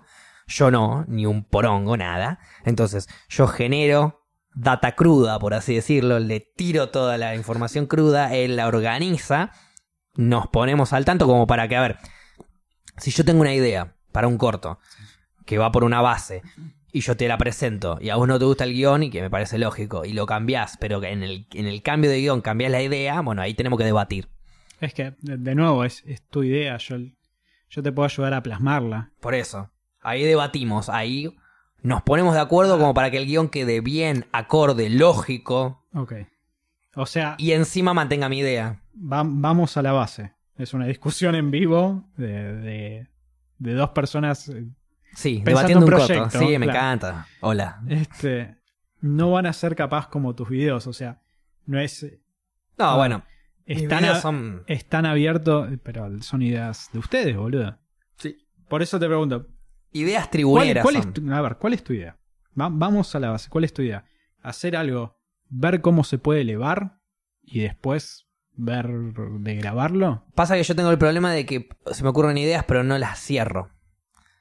Hay una idea que la tengo súper cerrada y que ya le encontré toda la vuelta. Lo único que tengo que hacer es el guion. y realmente me parece una buena idea. Ok. Hay otra que, que le tengo que agarrar un poquito más de vuelta porque podría ser una muy buena idea de comedia. Pero viste cómo es la comedia, que puede ser muy buena como muy mala. Entonces, por ahora la tengo en mala para mí. Pero a futuro, si la corrijo, si hago algo más copado, podría llegar a ser. Y a la vez son dos cortos de conciencia. Uno es más serio, conciencia. Y el otro es más serio, más gracioso, conciencia también. Soy concepto. Soy concepto. Bueno, nada, eh, lo vamos a debatir después off stream porque igual ya lo hablamos, ya lo sabemos. Hola Moyo. Estoy, estuve todo el programa. Bueno, ya tenemos preparado el próximo programa, ya tenemos preparado dos ideas de cortos. Hoy ha sido un gran programa el de hoy. Ha sido un gran programa. el de hoy. Una conclusión final. Persigan lo que les gusta. Ahí va. El, a ver, yo como he dicho en programas anteriores y como nos han escuchado hoy, me llevó 26, 25 años de vida darme cuenta que el cine me apasionaba como trabajo. Este, me apasiona la música como hobby. 26 años de vida, ¿eh? 26 años Para, de vida. para los que tienen 15 y piensan, ay, no sé qué hacer mañana. Chicos, Tranquilo. son muy pendejos todavía. Tranquilo que no hay apuro. Piensen que a fin de año cumplo 30. Uf. Uy, qué Este- hecho mierda que estás. Este, nada, me llevó todo ese tiempo a darme cuenta de lo que me gustaría trabajar y hoy en día estoy haciendo un curso de documental, leí muchísimo, me instruí en muchísimo y estoy tratando de empezar a tirar la balanza para ese lado, ¿no? Así que nada, dense tiempo, ya va a aparecer lo que buscan. Y una vez que lo encuentren, no lo suelten. Arriba, muy bien. Disfruten las pequeñas cosas, disfruten los momentos de felicidad que uno le hace sentir sin saber por qué carajo estás contento, pero aprovecha que estás contento y dale para adelante. Poné la mejor cara, saluda a tu vecino, dale un beso a tu abuela y quiéranse. El amor es muy importante. Gracias por acompañarnos en el séptimo capítulo en Las Rocas. Soy Facu Banzas, el que está enfrente mío es Gaby Nicotera. Los queremos igual que ustedes a nosotros. Hasta luego. Hasta luego.